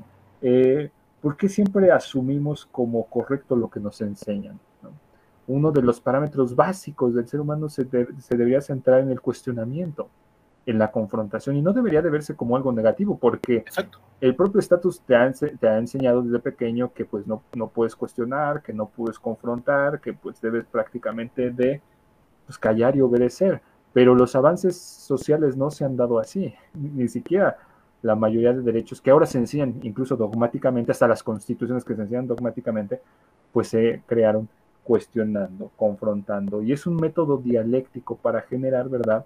En tanto el derecho, podríamos mencionarlo como algo perfectible, pues mejores sistemas jurídicos más acordes a lo que, bueno, pretendemos que sean axiológicamente hablando. Entonces, bueno, si tienen alguna duda, algún comentario para el maestro, recuerden que es eh, importante que lo hagan llegar a través aquí de, del chat destinado para tal fin. Eh, bueno, estamos entonces viendo esta cuestión del constitucionalismo eh, latinoamericano. me gustaría que me comentaras, ahorita que ya terminamos con todos estos temas sobre el pluralismo, sobre este, las epistemologías del sur. Eh, hay un tema que yo he leído recurrentemente en el constitucionalismo latinoamericano que me gustaría que me explicaras de mejor manera, que tiene que ver con lo que yo he leído, las sociologías de las ausencias. ¿Qué significa esto? ¿Cuál es la importancia para el constitucionalismo latinoamericano? Claro que sí. Eh, ese término es acuñado por Boaventura de Sousa en su obra eh, eh, Sociología Jurídica, un nuevo sentido del derecho, creo que es una obra hecha en el 74, donde estudia algunas favelas de Brasil, inventa una sociedad, es decir, teoriza con una, muy, muy a lo, cuando, cuando hace su, su, libro Utopía, ¿no? Que esa utopía la establece una isla llamada Braxas, pues muy parecido a lo que hace Boaventura, ¿no? No me acuerdo cómo se llama eh, eh, eh, el, nombre que le asigna Boaventura, ¿no? Algo parecido como Pasadena, Pasa, etcétera. No me acuerdo ahorita en este momento, ¿no? Pues hace este, este, esta, esta sociedad ficticia, pero la contrasta con las favelas, ¿sí? De, de Brasil, ¿no? Y lo que él hace es que rescata todos estos conocimientos, todos estos valores que han sido invisibilizados por la doctrina hegemónica, eh, jurídica, sociológica. Es justamente él que establece este concepto dentro de las epistemologías del sur como sociología de ausencias. Es decir, fueron creadas para ser ausentes. ¿sí? Y, y, lo hace ¿sí? Con una reforma contrahegemónica, la sociología de las emergencias. Él establece como proyecto emancipador, como proyecto liberal, ¿sí? una sociología de las emergencias, ¿sí? para que se empiecen a visualizar, como lo, nos podemos dar cuenta en la actualidad con el feminismo, con los movimientos eh, lésbico, eh, bueno, de, toda la corriente LGTBI, este, como lo podemos ver con algunas comunidades indígenas que marcharon, eh, por ejemplo, tenemos el caso del STLN y otras más en la actualidad, ¿no? Por ejemplo, en Yucatán, eh, las comunidades mayas detuvieron a una transnacional, Monsanto, en la, en la eh, siembra de, soya este, genéticamente modificada. Es decir, estamos viendo movimientos que no habían pasado antes. ¿Sí? Y es justamente esta sociología de las emergencias que señala Boaventura de Sousa, que se dan cuando hubo un proyecto de invisibilización o lo que él denomina sociología de las ausencias o epistemología de la ceguera. ¿sí? Se creó un sistema dominante ¿sí? con fines para cegar ¿sí?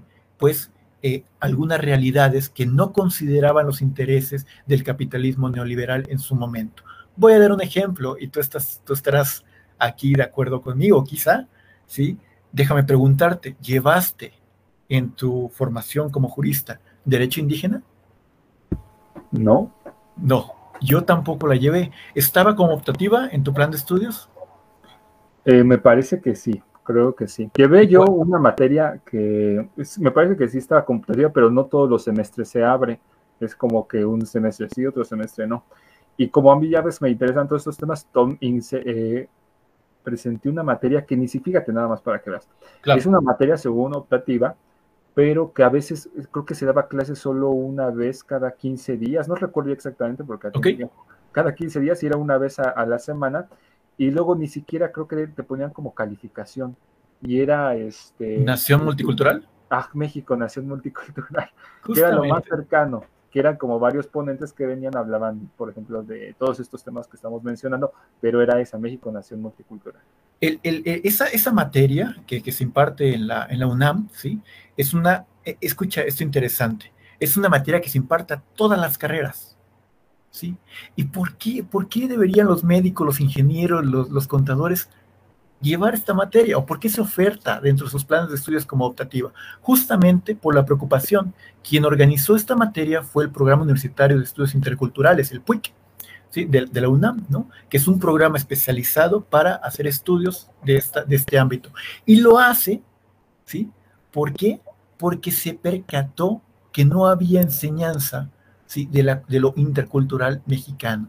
Así se llama la, la materia, México, Nación este, multicultural, ¿no? Y entonces, sí, se percató de esto y empezó a fomentar esto en los espacios eh, de, aprendizaje, de, formación, eh, eh, de licenciatura, ¿sí? Porque existía la ausencia, como tú lo sabes, de una materia obligatoria de derecho indígena, ¿sí? Aquí te va otra cuestión y te pregunto esto por lo siguiente. El artículo segundo constitucional señala que en todo momento, ¿sí? La persona indígena tendrá derecho a un intérprete y a un defensor que conozcan su lengua y su cultura. Así dice el texto constitucional. Intérprete y defensor. No dice o. No, ese copulativo no es opcional, es un y. ¿sí? Es conjuntivo. ¿sí? Y entonces, en e, ese texto está desde el 2001, y en el 2013 la Suprema Corte de Justicia de la Nación, hasta la actualidad, ¿sí? señala que únicamente están obligados ¿sí? los intérpretes, que no necesariamente necesitan tener defensores que conozcan la lengua y la cultura. ¿sí? En un primer momento, cuando analizo esto, digo, bueno, estamos perpetuando el sistema tradicional del sistema jurídico mexicano, es decir, el derecho que nos enseñaron en las escuelas, el derecho, eh, bien lo sabemos, ¿no? Este, eh, romano germánico, ¿sí?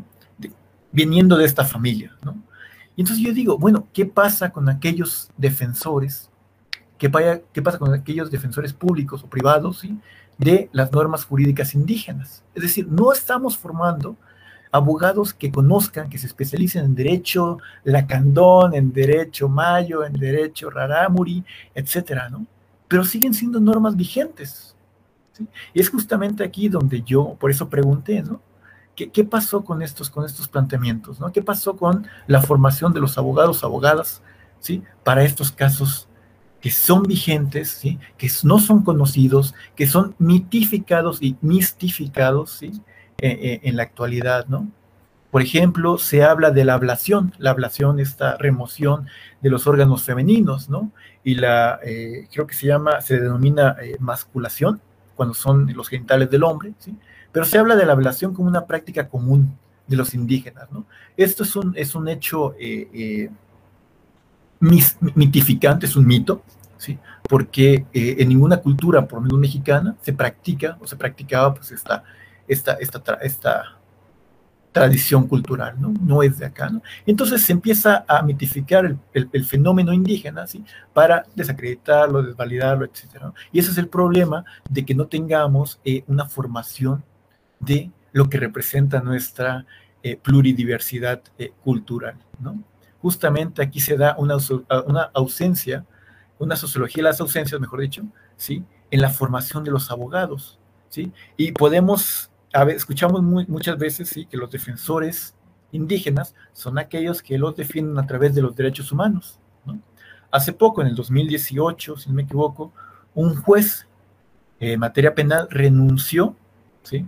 A su competencia para eh, dirigir eh, eh, el caso pues, a la comunidad indígena para que ellos lo resolvieran, para que las personas, las autoridades tradicionales resolvieran, ¿no? Se atrevió, ¿sí? A decir, bueno, yo que no fui formado en ese sistema jurídico, pues cómo voy a otorgarle una defensa, perdón, un, juicio justo ¿sí? a esta persona, ¿no? Entonces, ya hay, ya hay en la práctica este tipo de actividades que redirigen el significado en la administración de justicia mexicana. muy, interesante todo lo que, lo que comentas.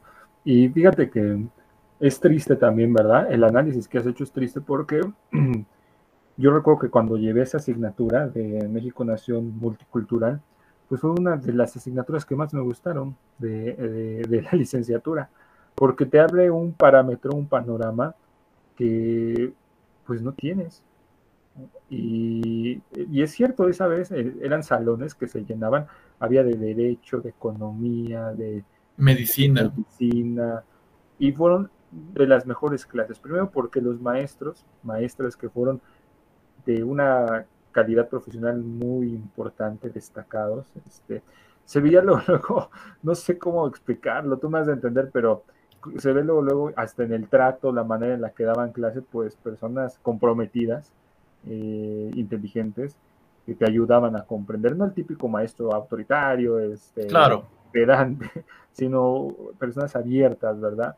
Sujetas este, a, a, la discusión de ideas, a escuchar, y fue, fue de las mejores materias. Y digo que es triste porque, bueno, debería de estar, como tú dices, estar como una asignatura obligatoria porque créeme que tal vez, eh, bueno, yo estoy seguro que la mayoría de los que estábamos ahí nos gustaba la materia, nos gustaba la asignatura por, la, por muchos temas. Por ejemplo, se hablaba de medicina tradicional, de costumbres, de, me acuerdo que había casi una, una clase tenía que ver con una carrera en específico. Entonces, por ejemplo, había medicina tradicional, otra, por ejemplo, este, sistemas jurídicos, eh, pensamientos económicos, sociología, política, etcétera.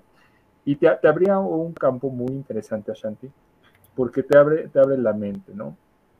Y te ayuda, con, como tú dijiste, precisamente a entender que pues las sociedades, porque así son sociedades, no es una sociedad, pues son diversas. Hay diferentes instituciones, no hay una realidad única, homogénea. Y tratar de imponer un pensamiento único, homogéneo, pues bueno, nunca va a acabar bien, ¿verdad? Ahí tenemos tal vez algunos ejemplos históricos. Claro tal vez lo más cercano de, eh, los totalitarismos. Entonces, eh, eh, me, dejaste pensando, hombre, me dejaste pensando sobre todo lo que hace falta. Por ejemplo, nosotros que estudiamos Derecho, ¿verdad? Que somos egresados de una escuela, de una facultad de Derecho, pues hace falta mucho, ¿verdad? Hace falta mucho tal vez desde la propia crítica del derecho, desde la misma enseñanza del derecho y dentro de estas cuestiones del pluralismo.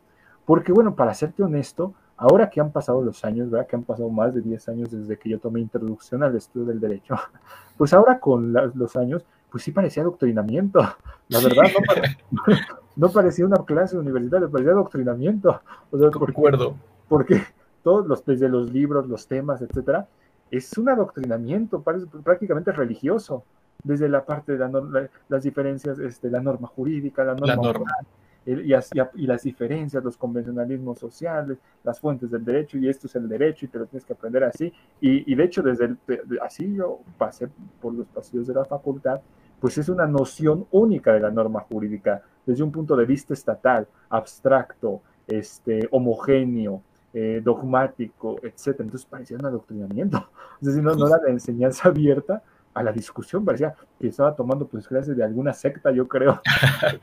de, una, de una secta eh, de mainesiana, diría yo, ¿no? Porque bueno, eh, eh, obviamente con todo el mérito de, Eduardo Maines, este, recordaremos que pues era tan solo una de las metodologías jurídicas, ¿no? La, que acuñó este gran jurista, ¿no? Pero en Introducción a la Ciencia del Derecho, pues recordemos que era como que la, la lo, lo base, lo guía, ¿no? Justamente, justamente. Desde, la evaluación, que en el examen tenías que poner exactamente todo. O sea, sí parece un adoctrinamiento sectario completamente. Es decir, medianamente yo cuando tomé clase después, ya como por tercer semestre, no recuerdo que hay una materia que es este teoría del derecho. Pues bueno, hay como que te dan, pero otra vez, nada que no fuera dentro de la lógica, como tú bien estás haciendo el diagnóstico, eh, eh, eurocéntrico. Exacto todo dentro de la lógica eurocéntrica. Y bueno, medianamente se amplió este espectro de, de este, de, del conocimiento pero igual las teorías del derecho eran prácticamente las teorías europeas del derecho únicamente. Nunca tomé yo una, una o nunca nos dieron nociones como de eh, pluralismo, eh, todo esto que está diciendo epistemología. Y fíjate, es triste porque parece ser que uno poco a poco lo tiene que ir desempolvando. Porque a, lo largo, no sé qué opines tú, pero a lo largo de la carrera, pues uno va como generándose su propio criterio. Entonces, bueno, ya tal vez por los estudios que, previos que uno trae en el bachillerato, etcétera, a veces no te llegan a convencer o a llenar del todo las explicaciones que se dan sobre todo en algunas materias como filosofía del derecho, teoría del derecho, etc. Entonces uno poco a poco va tratando de encontrar otras, otras alternativas, otras respuestas, es decir, tiene que ser casi, casi algo autodidacta. Y fíjate lo que, tú me habías, ¿te acuerdas que tú me comentaste esa anécdota tal vez de un amigo que habías tenido eh, que, que, quería estudiar estudios críticos de derecho y lo mandaron a, bueno, crítica del derecho y lo mandaron a los estudios críticos de derecho. Sí, justamente. Pues algo así me pasó, yo quería encontrar como algo crítico en el derecho y bueno, también la, a donde la, me remitían era pues a las críticas que se hacían en las universidades norteamericanas en la década de los 60 y 70, ¿verdad? Exacto. Pues como el primer paso. Y bueno, tal vez algunos estudios de marxismo, que eran como lo más cercano que podías encontrar dentro de crítica jurídica, hasta que te encuentras con algunos maestros, ¿verdad? Tal vez como el estimado maestro Oscar Correas, bueno, ya no está, ya no está con nosotros, pero de ahí toda la corriente, ¿verdad? Tal vez Eduardo Novoa Monreal, como bien señalas. Este, Ashanti, me gustaría también entonces que me dijeras, por ejemplo, qué falta, de, acuerdo a tu, a tu análisis, qué falta en las escuelas, en las facultades de derecho, para transitar tal vez a este pensamiento pues más crítico y a este constitucionalismo latinoamericano, hablando ya particularmente de México, ¿verdad? Porque como me dijiste, me pusiste algunos ejemplos de algunos países latinoamericanos, bueno, que a comparación de nuestro país podríamos decir que sí hay una distancia considerable entre sus sistemas jurídicos constitucionales y el nuestro. ¿Qué falta en nuestro país, en México? Tú como egresado aquí, que estudiaste derecho en este país, que como dices también pasaste por esas clases, ¿qué, qué, qué propondrías tú para empezar a transitar a, un constitucionalismo latinoamericano emancipador, como, como bien dijiste y me gustó eso. Justamente, eh, eh, bueno, yo soy egresado de la Universidad de Quintana Roo y esto me permitió otra situación. Allá eh, algunas carreras exigen ¿sí? que lleves maya. ¿Por qué? Porque la composición de la población de allá pues es maya, maya parlante, no maya hablante. Y, justamente eh, eso me gustó de, mi universidad Mater eh, original, que contextualiza la enseñanza con la región. ¿no? Me acuerdo que durante mi carrera llevé seminario de problemas regionales, donde discutíamos a, momento de seminario, pues eh, algunos problemas que pasaban en la región pues de la península de Yucatán, ¿no? Y cómo eran abordados por diferentes pues actores, ¿no? Es justamente lo que, lo que propongo para las facultades de Derecho en, México y en todo el mundo, especialmente en México, eh, tengo entendido que se reformó eh, gracias a, los impulsos de varios profesoras, profesores de, asociados a la corriente de la crítica jurídica, se reformó el plan de estudios de la licenciatura y se ha pasado al derecho indígena como obligatorio. ¿sí? Es, es un esfuerzo que se celebra, pero también hay un problema porque también entiendo que se está adecuando el plan, eh, el programa de, esa asignatura como derecho indiano, ¿no? Como si fuese el derecho indígena, como si fuese historia del derecho en su, en su, en su eh, apartado de derecho indiano, ¿no? Y no es exactamente lo que, lo que eh, pues implica estudiar el súper complejo fenómeno indígena, ¿no? Recordarás que esta, esta asignatura que llevamos, México Nación Multicultural, no la daba un solo docente, un, una un solo eh, profesor, profesora. Un día llegaba un médico, otro día llegaba un antropólogo, otro día llegaba una, una abogada, etcétera, ¿no? Entonces, pues, era interdisciplinario. Y es justamente, sí, lo que me ayudó cuando llevé sociología jurídica, cuando llevé antropología jurídica, cuando llevé filosofía jurídica, me daban respuestas que no me daba pues la, e, el pensamiento hegemónico de la facultad de derecho, ¿no? De las facultades de derecho, ¿no? Y bueno, aquí lo que yo quisiera eh, rescatar, que considero que hace falta para eh, eh, fomentar pues esta práctica emancipadora es consultar, reconocer ¿sí? que existen alteridades jurídicas válidas, vigentes, latentes. ¿sí?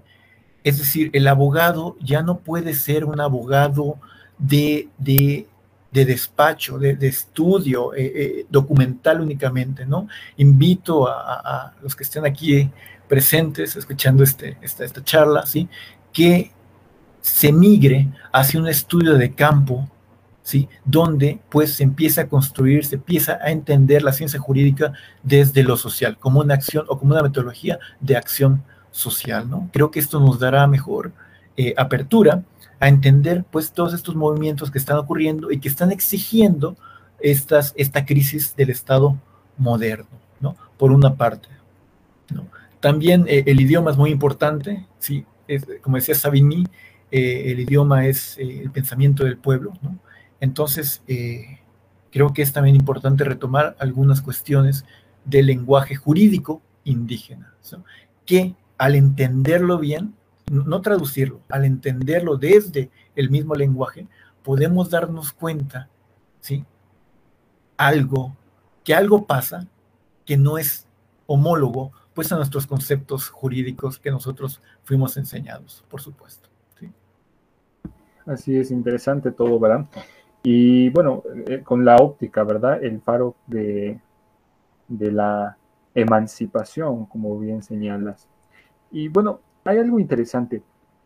Por ejemplo, en la idea del pluralismo y de este reconocimiento de autonomías, ¿no crees que también a futuro se, ve como esta desintegración del Estado-Nación con toda esta crisis del pensamiento jurídico contemporáneo, que bueno, podemos ver que hay una crisis interesante, importante, porque ya eh, parece haber un agotamiento último del pensamiento tradicional jurídico y se están pasando a nuevas formas, ¿verdad?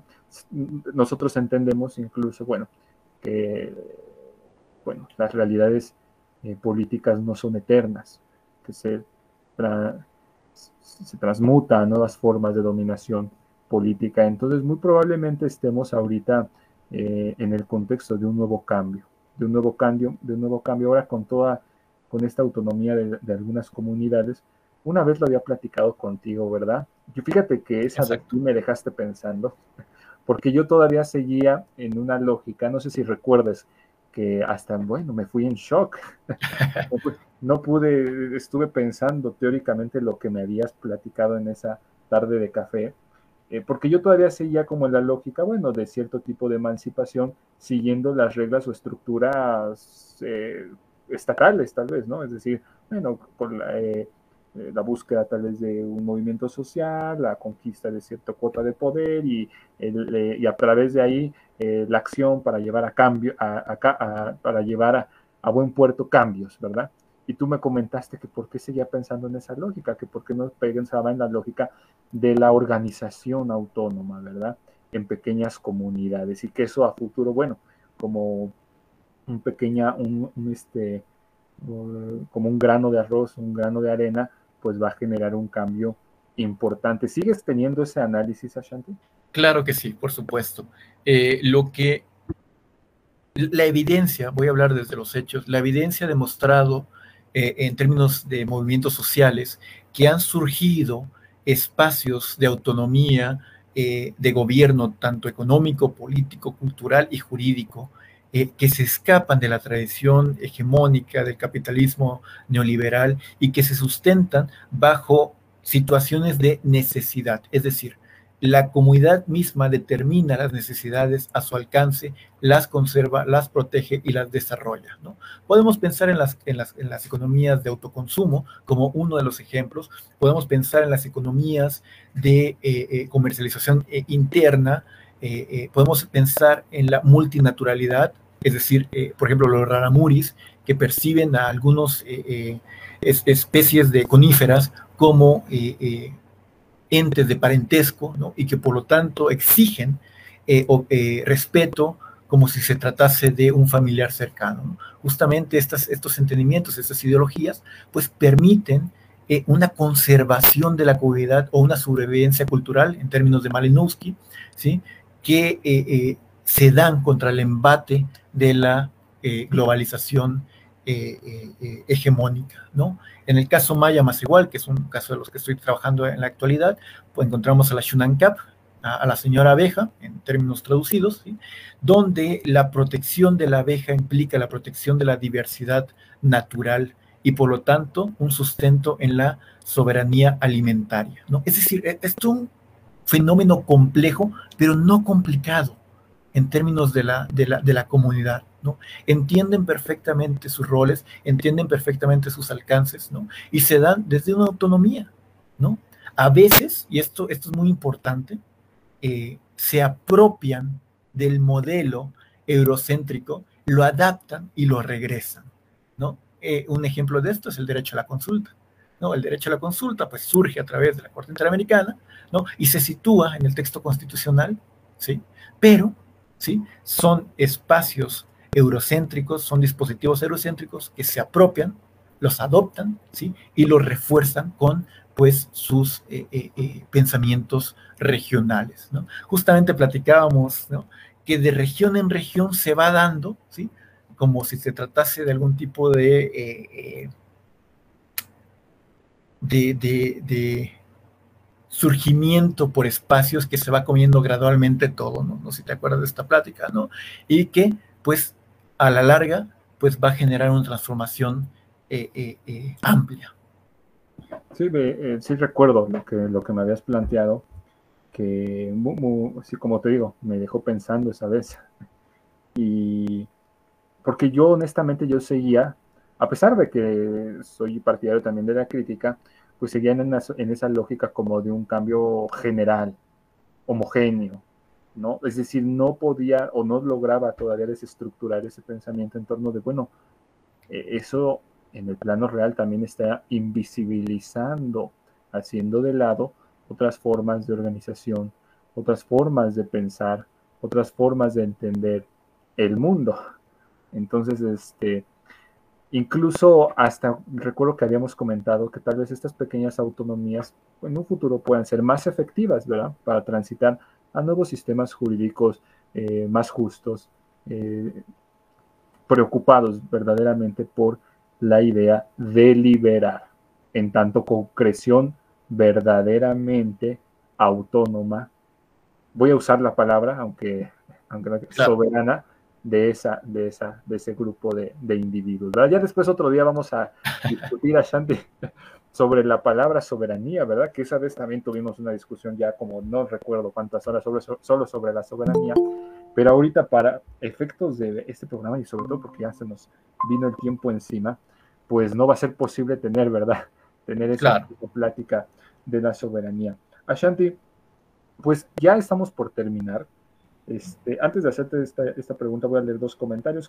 Claro. Mujica este, dice buenas noches.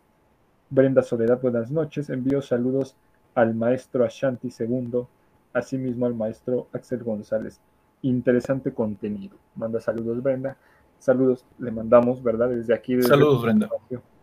Eh, de charla. Eh, Ashanti, bueno, me gustaría hacerte dos preguntas más. Una, claro en el constitucionalismo mexicano que tenemos actualmente, ¿cuál crees que para empezar generar nuevas instituciones que, bueno, empoderen, ¿verdad?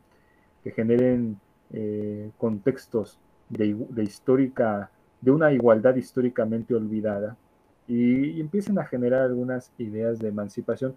En el constitucionalismo que tenemos actualmente, ¿qué propondrías incorporar como primeros pasos y segunda, otra segunda pregunta aunada a esa, todas las personas que estén interesadas en estos temas, ya nos dijiste varios libros, ¿verdad? Varios libros, pero ¿qué, qué, nos recomendarías este, leer, estudiar? Y mira, tarde pero sin sueño, no, es más vale tarde que nunca, se acaba de incorporar el estimado querido amigo César Cruz Castañeda, que se perdió de una plática amena, ¿verdad? Muy buena muy buenas acá. Pero ¿cómo estás, César? A ver, ahorita que acomode ahí. Muy bien, amigo. Una disculpa al maestro, a Shanti, a ti, claro, a todo el auditorio. Tuve un, tema personal que, de salud y sobre todo pues algunas altibajos, pero, pero aquí estamos, amigo, por lo menos para saludar al estimado maestro Ashanti y, y, por supuesto que me la perdí, pero recordarle al auditorio que pues lo podemos volver a ver y, no solamente a través de esta transmisión, sino a través de Spotify los días lunes. Estará ya, el, próximo lunes estará ya esta plática que tuviste de eh, con el maestro Ashanti. Adelante, amigo, no te interrumpo más. Sí, qué bueno, también va a estar ahí en Spotify, ¿verdad? Para que el auditorio que nos escuche, bueno, cuando esté manejando o en el transporte público, bueno, puede venir, seguir escuchando esta interesante charla con el maestro Ashanti. Entonces, Ashanti, ¿qué, qué, qué podrías proponer dentro del constitucionalismo actual que tenemos, nuestro constitucionalismo? Y algún libro para empezar con esta idea. Algo, algo sencillo, ¿verdad? Algunas nociones para empezar a tener alguna, algún bagaje teórico para, bueno, a posteriori entrar de lleno tanto a las teorías críticas del derecho, evidentemente latinoamericanas, como al constitucionalismo latinoamericano. Claro que sí. Eh, un saludo, un gusto, este, maestro César, eh, que nos acompaña el día, el día de hoy. Este, eh, claro, por supuesto. La primera, la primera es un poco no es capciosa, ¿sí? pero la tengo que trabajar con mucho, mucho atento, porque hay un problema aquí en términos de pueblos y comunidades originarias. ¿no? Lo voy a intentar resumir con la siguiente pregunta. ¿Quién les consultó o cuándo les consultaron a las comunidades indígenas para establecer el derecho a la consulta? ¿No? Es decir, se implementó un proceso de consulta desde un sistema no consultado, ¿no? Y es justamente aquí lo que quisiera yo eh, abonar para implementar al texto constitucional.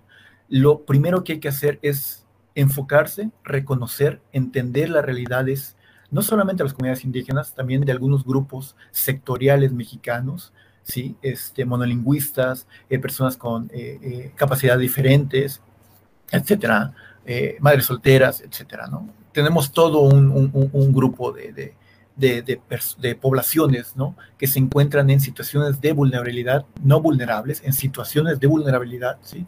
que necesitan pues, un entendimiento desde sus condiciones, desde sus espacios. ¿no?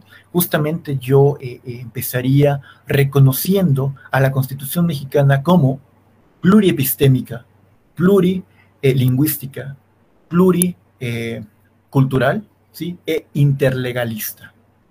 Justamente eh, eh, pondría este aspecto en la Constitución mexicana, ¿sí? que desde ahí sean los parámetros para fortalecer, ¿sí? como medida contrahegemónica, pues estos movimientos sociales que están pasando en la transmodernidad en términos de Dussel o en la posmodernidad en términos de Aníbal Quijano. ¿no? Esa sería mi, mi, primera, mi primera respuesta. La segunda, hay un sinfín, el nuevo constitucionalismo latinoamericano no es algo reciente, no es algo totalmente accionario, sino que también ha tenido un gran eh, sustento teórico, hay, muchísima bibliografía al respecto. ¿sí?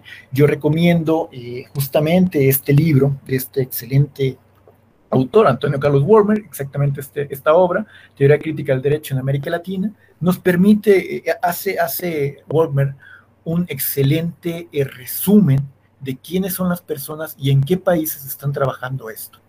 Hablar del nuevo constitucionalismo latinoamericano implica hablar también eh, interseccionalmente de otras eh, eh, corrientes, una corriente colonial, una corriente de la crítica jurídica y una corriente de pensamiento crítico en términos amplios. ¿no?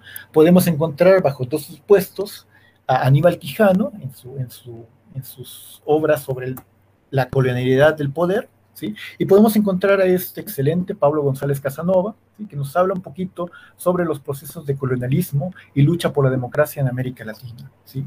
Definitivamente es otro autor que yo eh, eh, recomiendo enormemente. Eh, también este, este, este autor, Boaventura de Sousa Santos, recomendaría su obra Epistemología del Sur como una de las, de las, de las principales introductorias claramente los trabajos de Oscar Correa, tiene un libro, una obra llamada Pluralismo Jurídico, Otros Horizontes, tiene otro llamado Introducción a, la, crítica jurídica, ¿no? que eh, pues nos dan un primer acercamiento a entender cómo se situó los procesos coloniales en las ciencias jurídicas. Y finalmente, eh, recomendaría sumamente este libro, muy, muy, muy bueno, ¿sí? De Ramiro Ávila Santa María, La utopía del oprimido, Los derechos de la Pachamama, ¿sí? y el Samakusa, El buen vivir, este, en eh, eh, el derecho y la literatura. ¿no? Hace un excelente trabajo para evidenciar pues, otras alteridades jurídicas, otras ideologías y pensamientos jurídicos que son vigentes en muchos espacios no solo de, Latinoamérica, pero también del mundo. ¿no? Creo que esos son las de los principales autores que yo eh, mencionaría para tener un acercamiento ¿no? Eh, eh, en, esto. otra persona que se me viene a la, mente es la doctora Catherine E. Walsh, que trabaja temas de, de colonialidad, por supuesto. Sí, muy interesantes textos, este, Ashanti. Yo voy a ir a ya adquirir el que mostraste casi al inicio de la charla, el de Descolonizando el Constitucionalismo, me parece. Justamente. Ese Aquí está. muy interesante, ¿verdad? Aquí está, así es. De hecho, lo trabaja con un mexicano, Orlando Aragón, quien llevó el caso de Cherán, ¿sí? Y este tiene ahorita un, grupo de estudio llamado Emancipaciones, ¿no?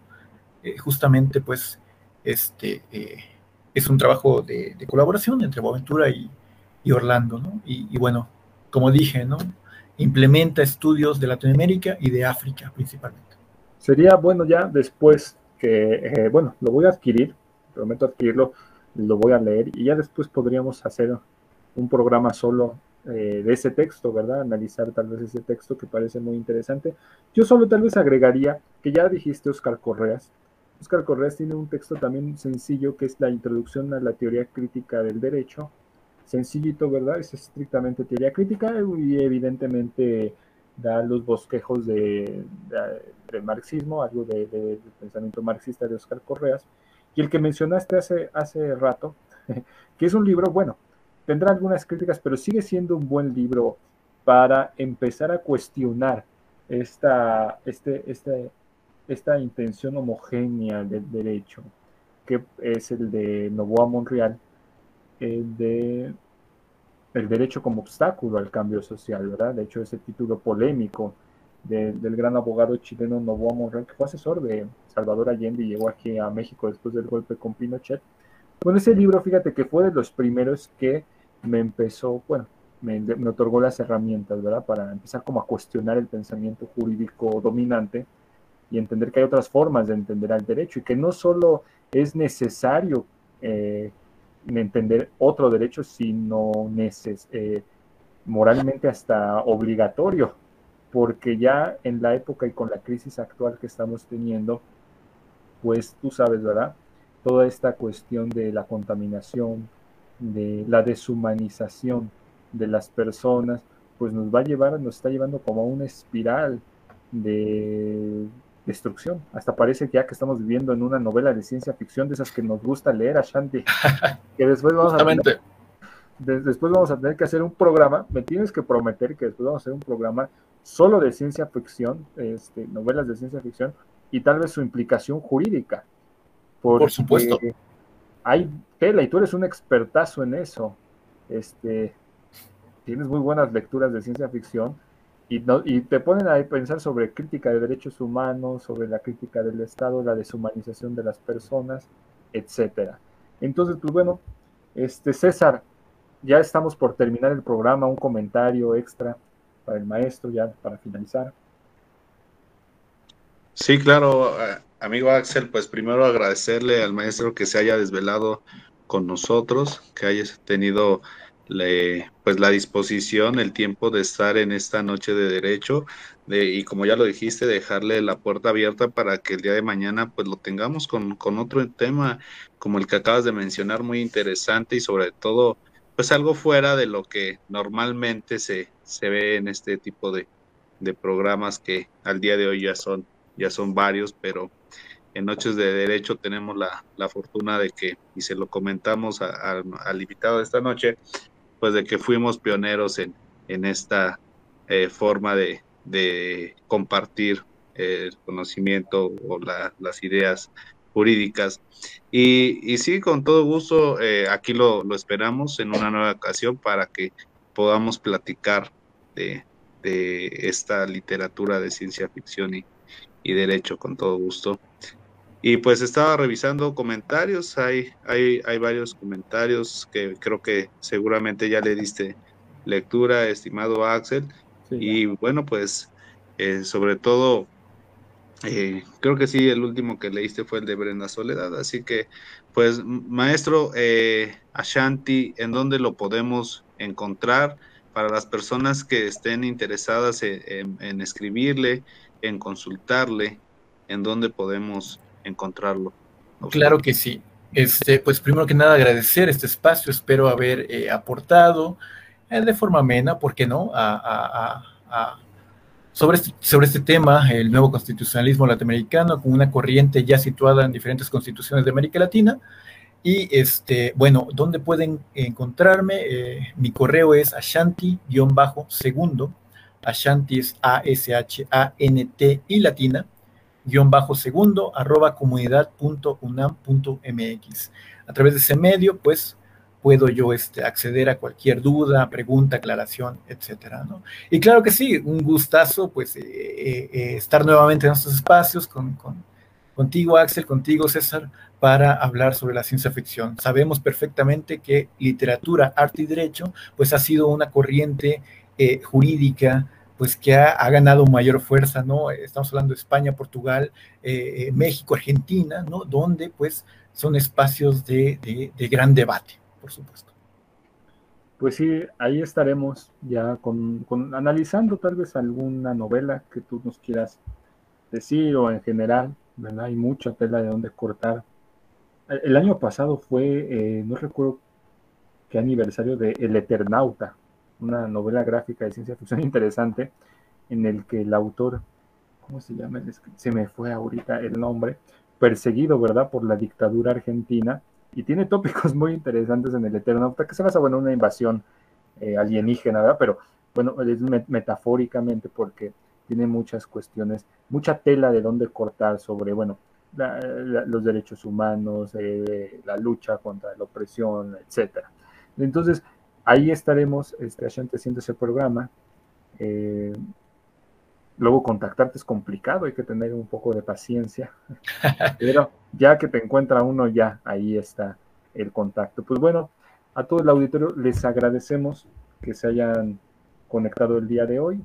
Eh, la próxima semana vamos a estar de nueva cuenta aquí con César y un servidor y un nuevo invitado en un tema que la próxima semana les eh, revelaremos. Ha sido un gusto, Ashanti, qué bueno que aceptaste esta invitación y sabes que aquí tienes abiertas las puertas para próximas ediciones. Un gusto, Ashanti. Muchas gracias. César, te paso ya el micrófono para que hagas los honores de despedir el programa el día de hoy. Gracias, querido amigo Axel. Y sí, como ya lo bien lo dijiste bien, la próxima semana los esperamos en una nueva transmisión a través del mundo del derecho de Noches de Derecho. Les recordamos que lunes, perdón, martes, miércoles y jueves tenemos transmisiones de 8 a 10 de, la noche y Noches de Derecho los sábados de 9 a 11 de, la noche. Los esperamos también el próximo lunes en eh, Spotify, en el, este mismo programa que ya ustedes estuvieron con nosotros, pero como ya lo dijo Axel hace rato, lo podemos escuchar camino a casa, camino al trabajo, y podemos tener estos momentos de plática jurídica al alcance de, de, nuestras manos. Pues muchas gracias a todo el auditorio, gracias al maestro Ashanti por haber estado aquí con nosotros esta noche y nos vemos en una siguiente emisión de Noches de Derecho. Muchas gracias y hasta la próxima.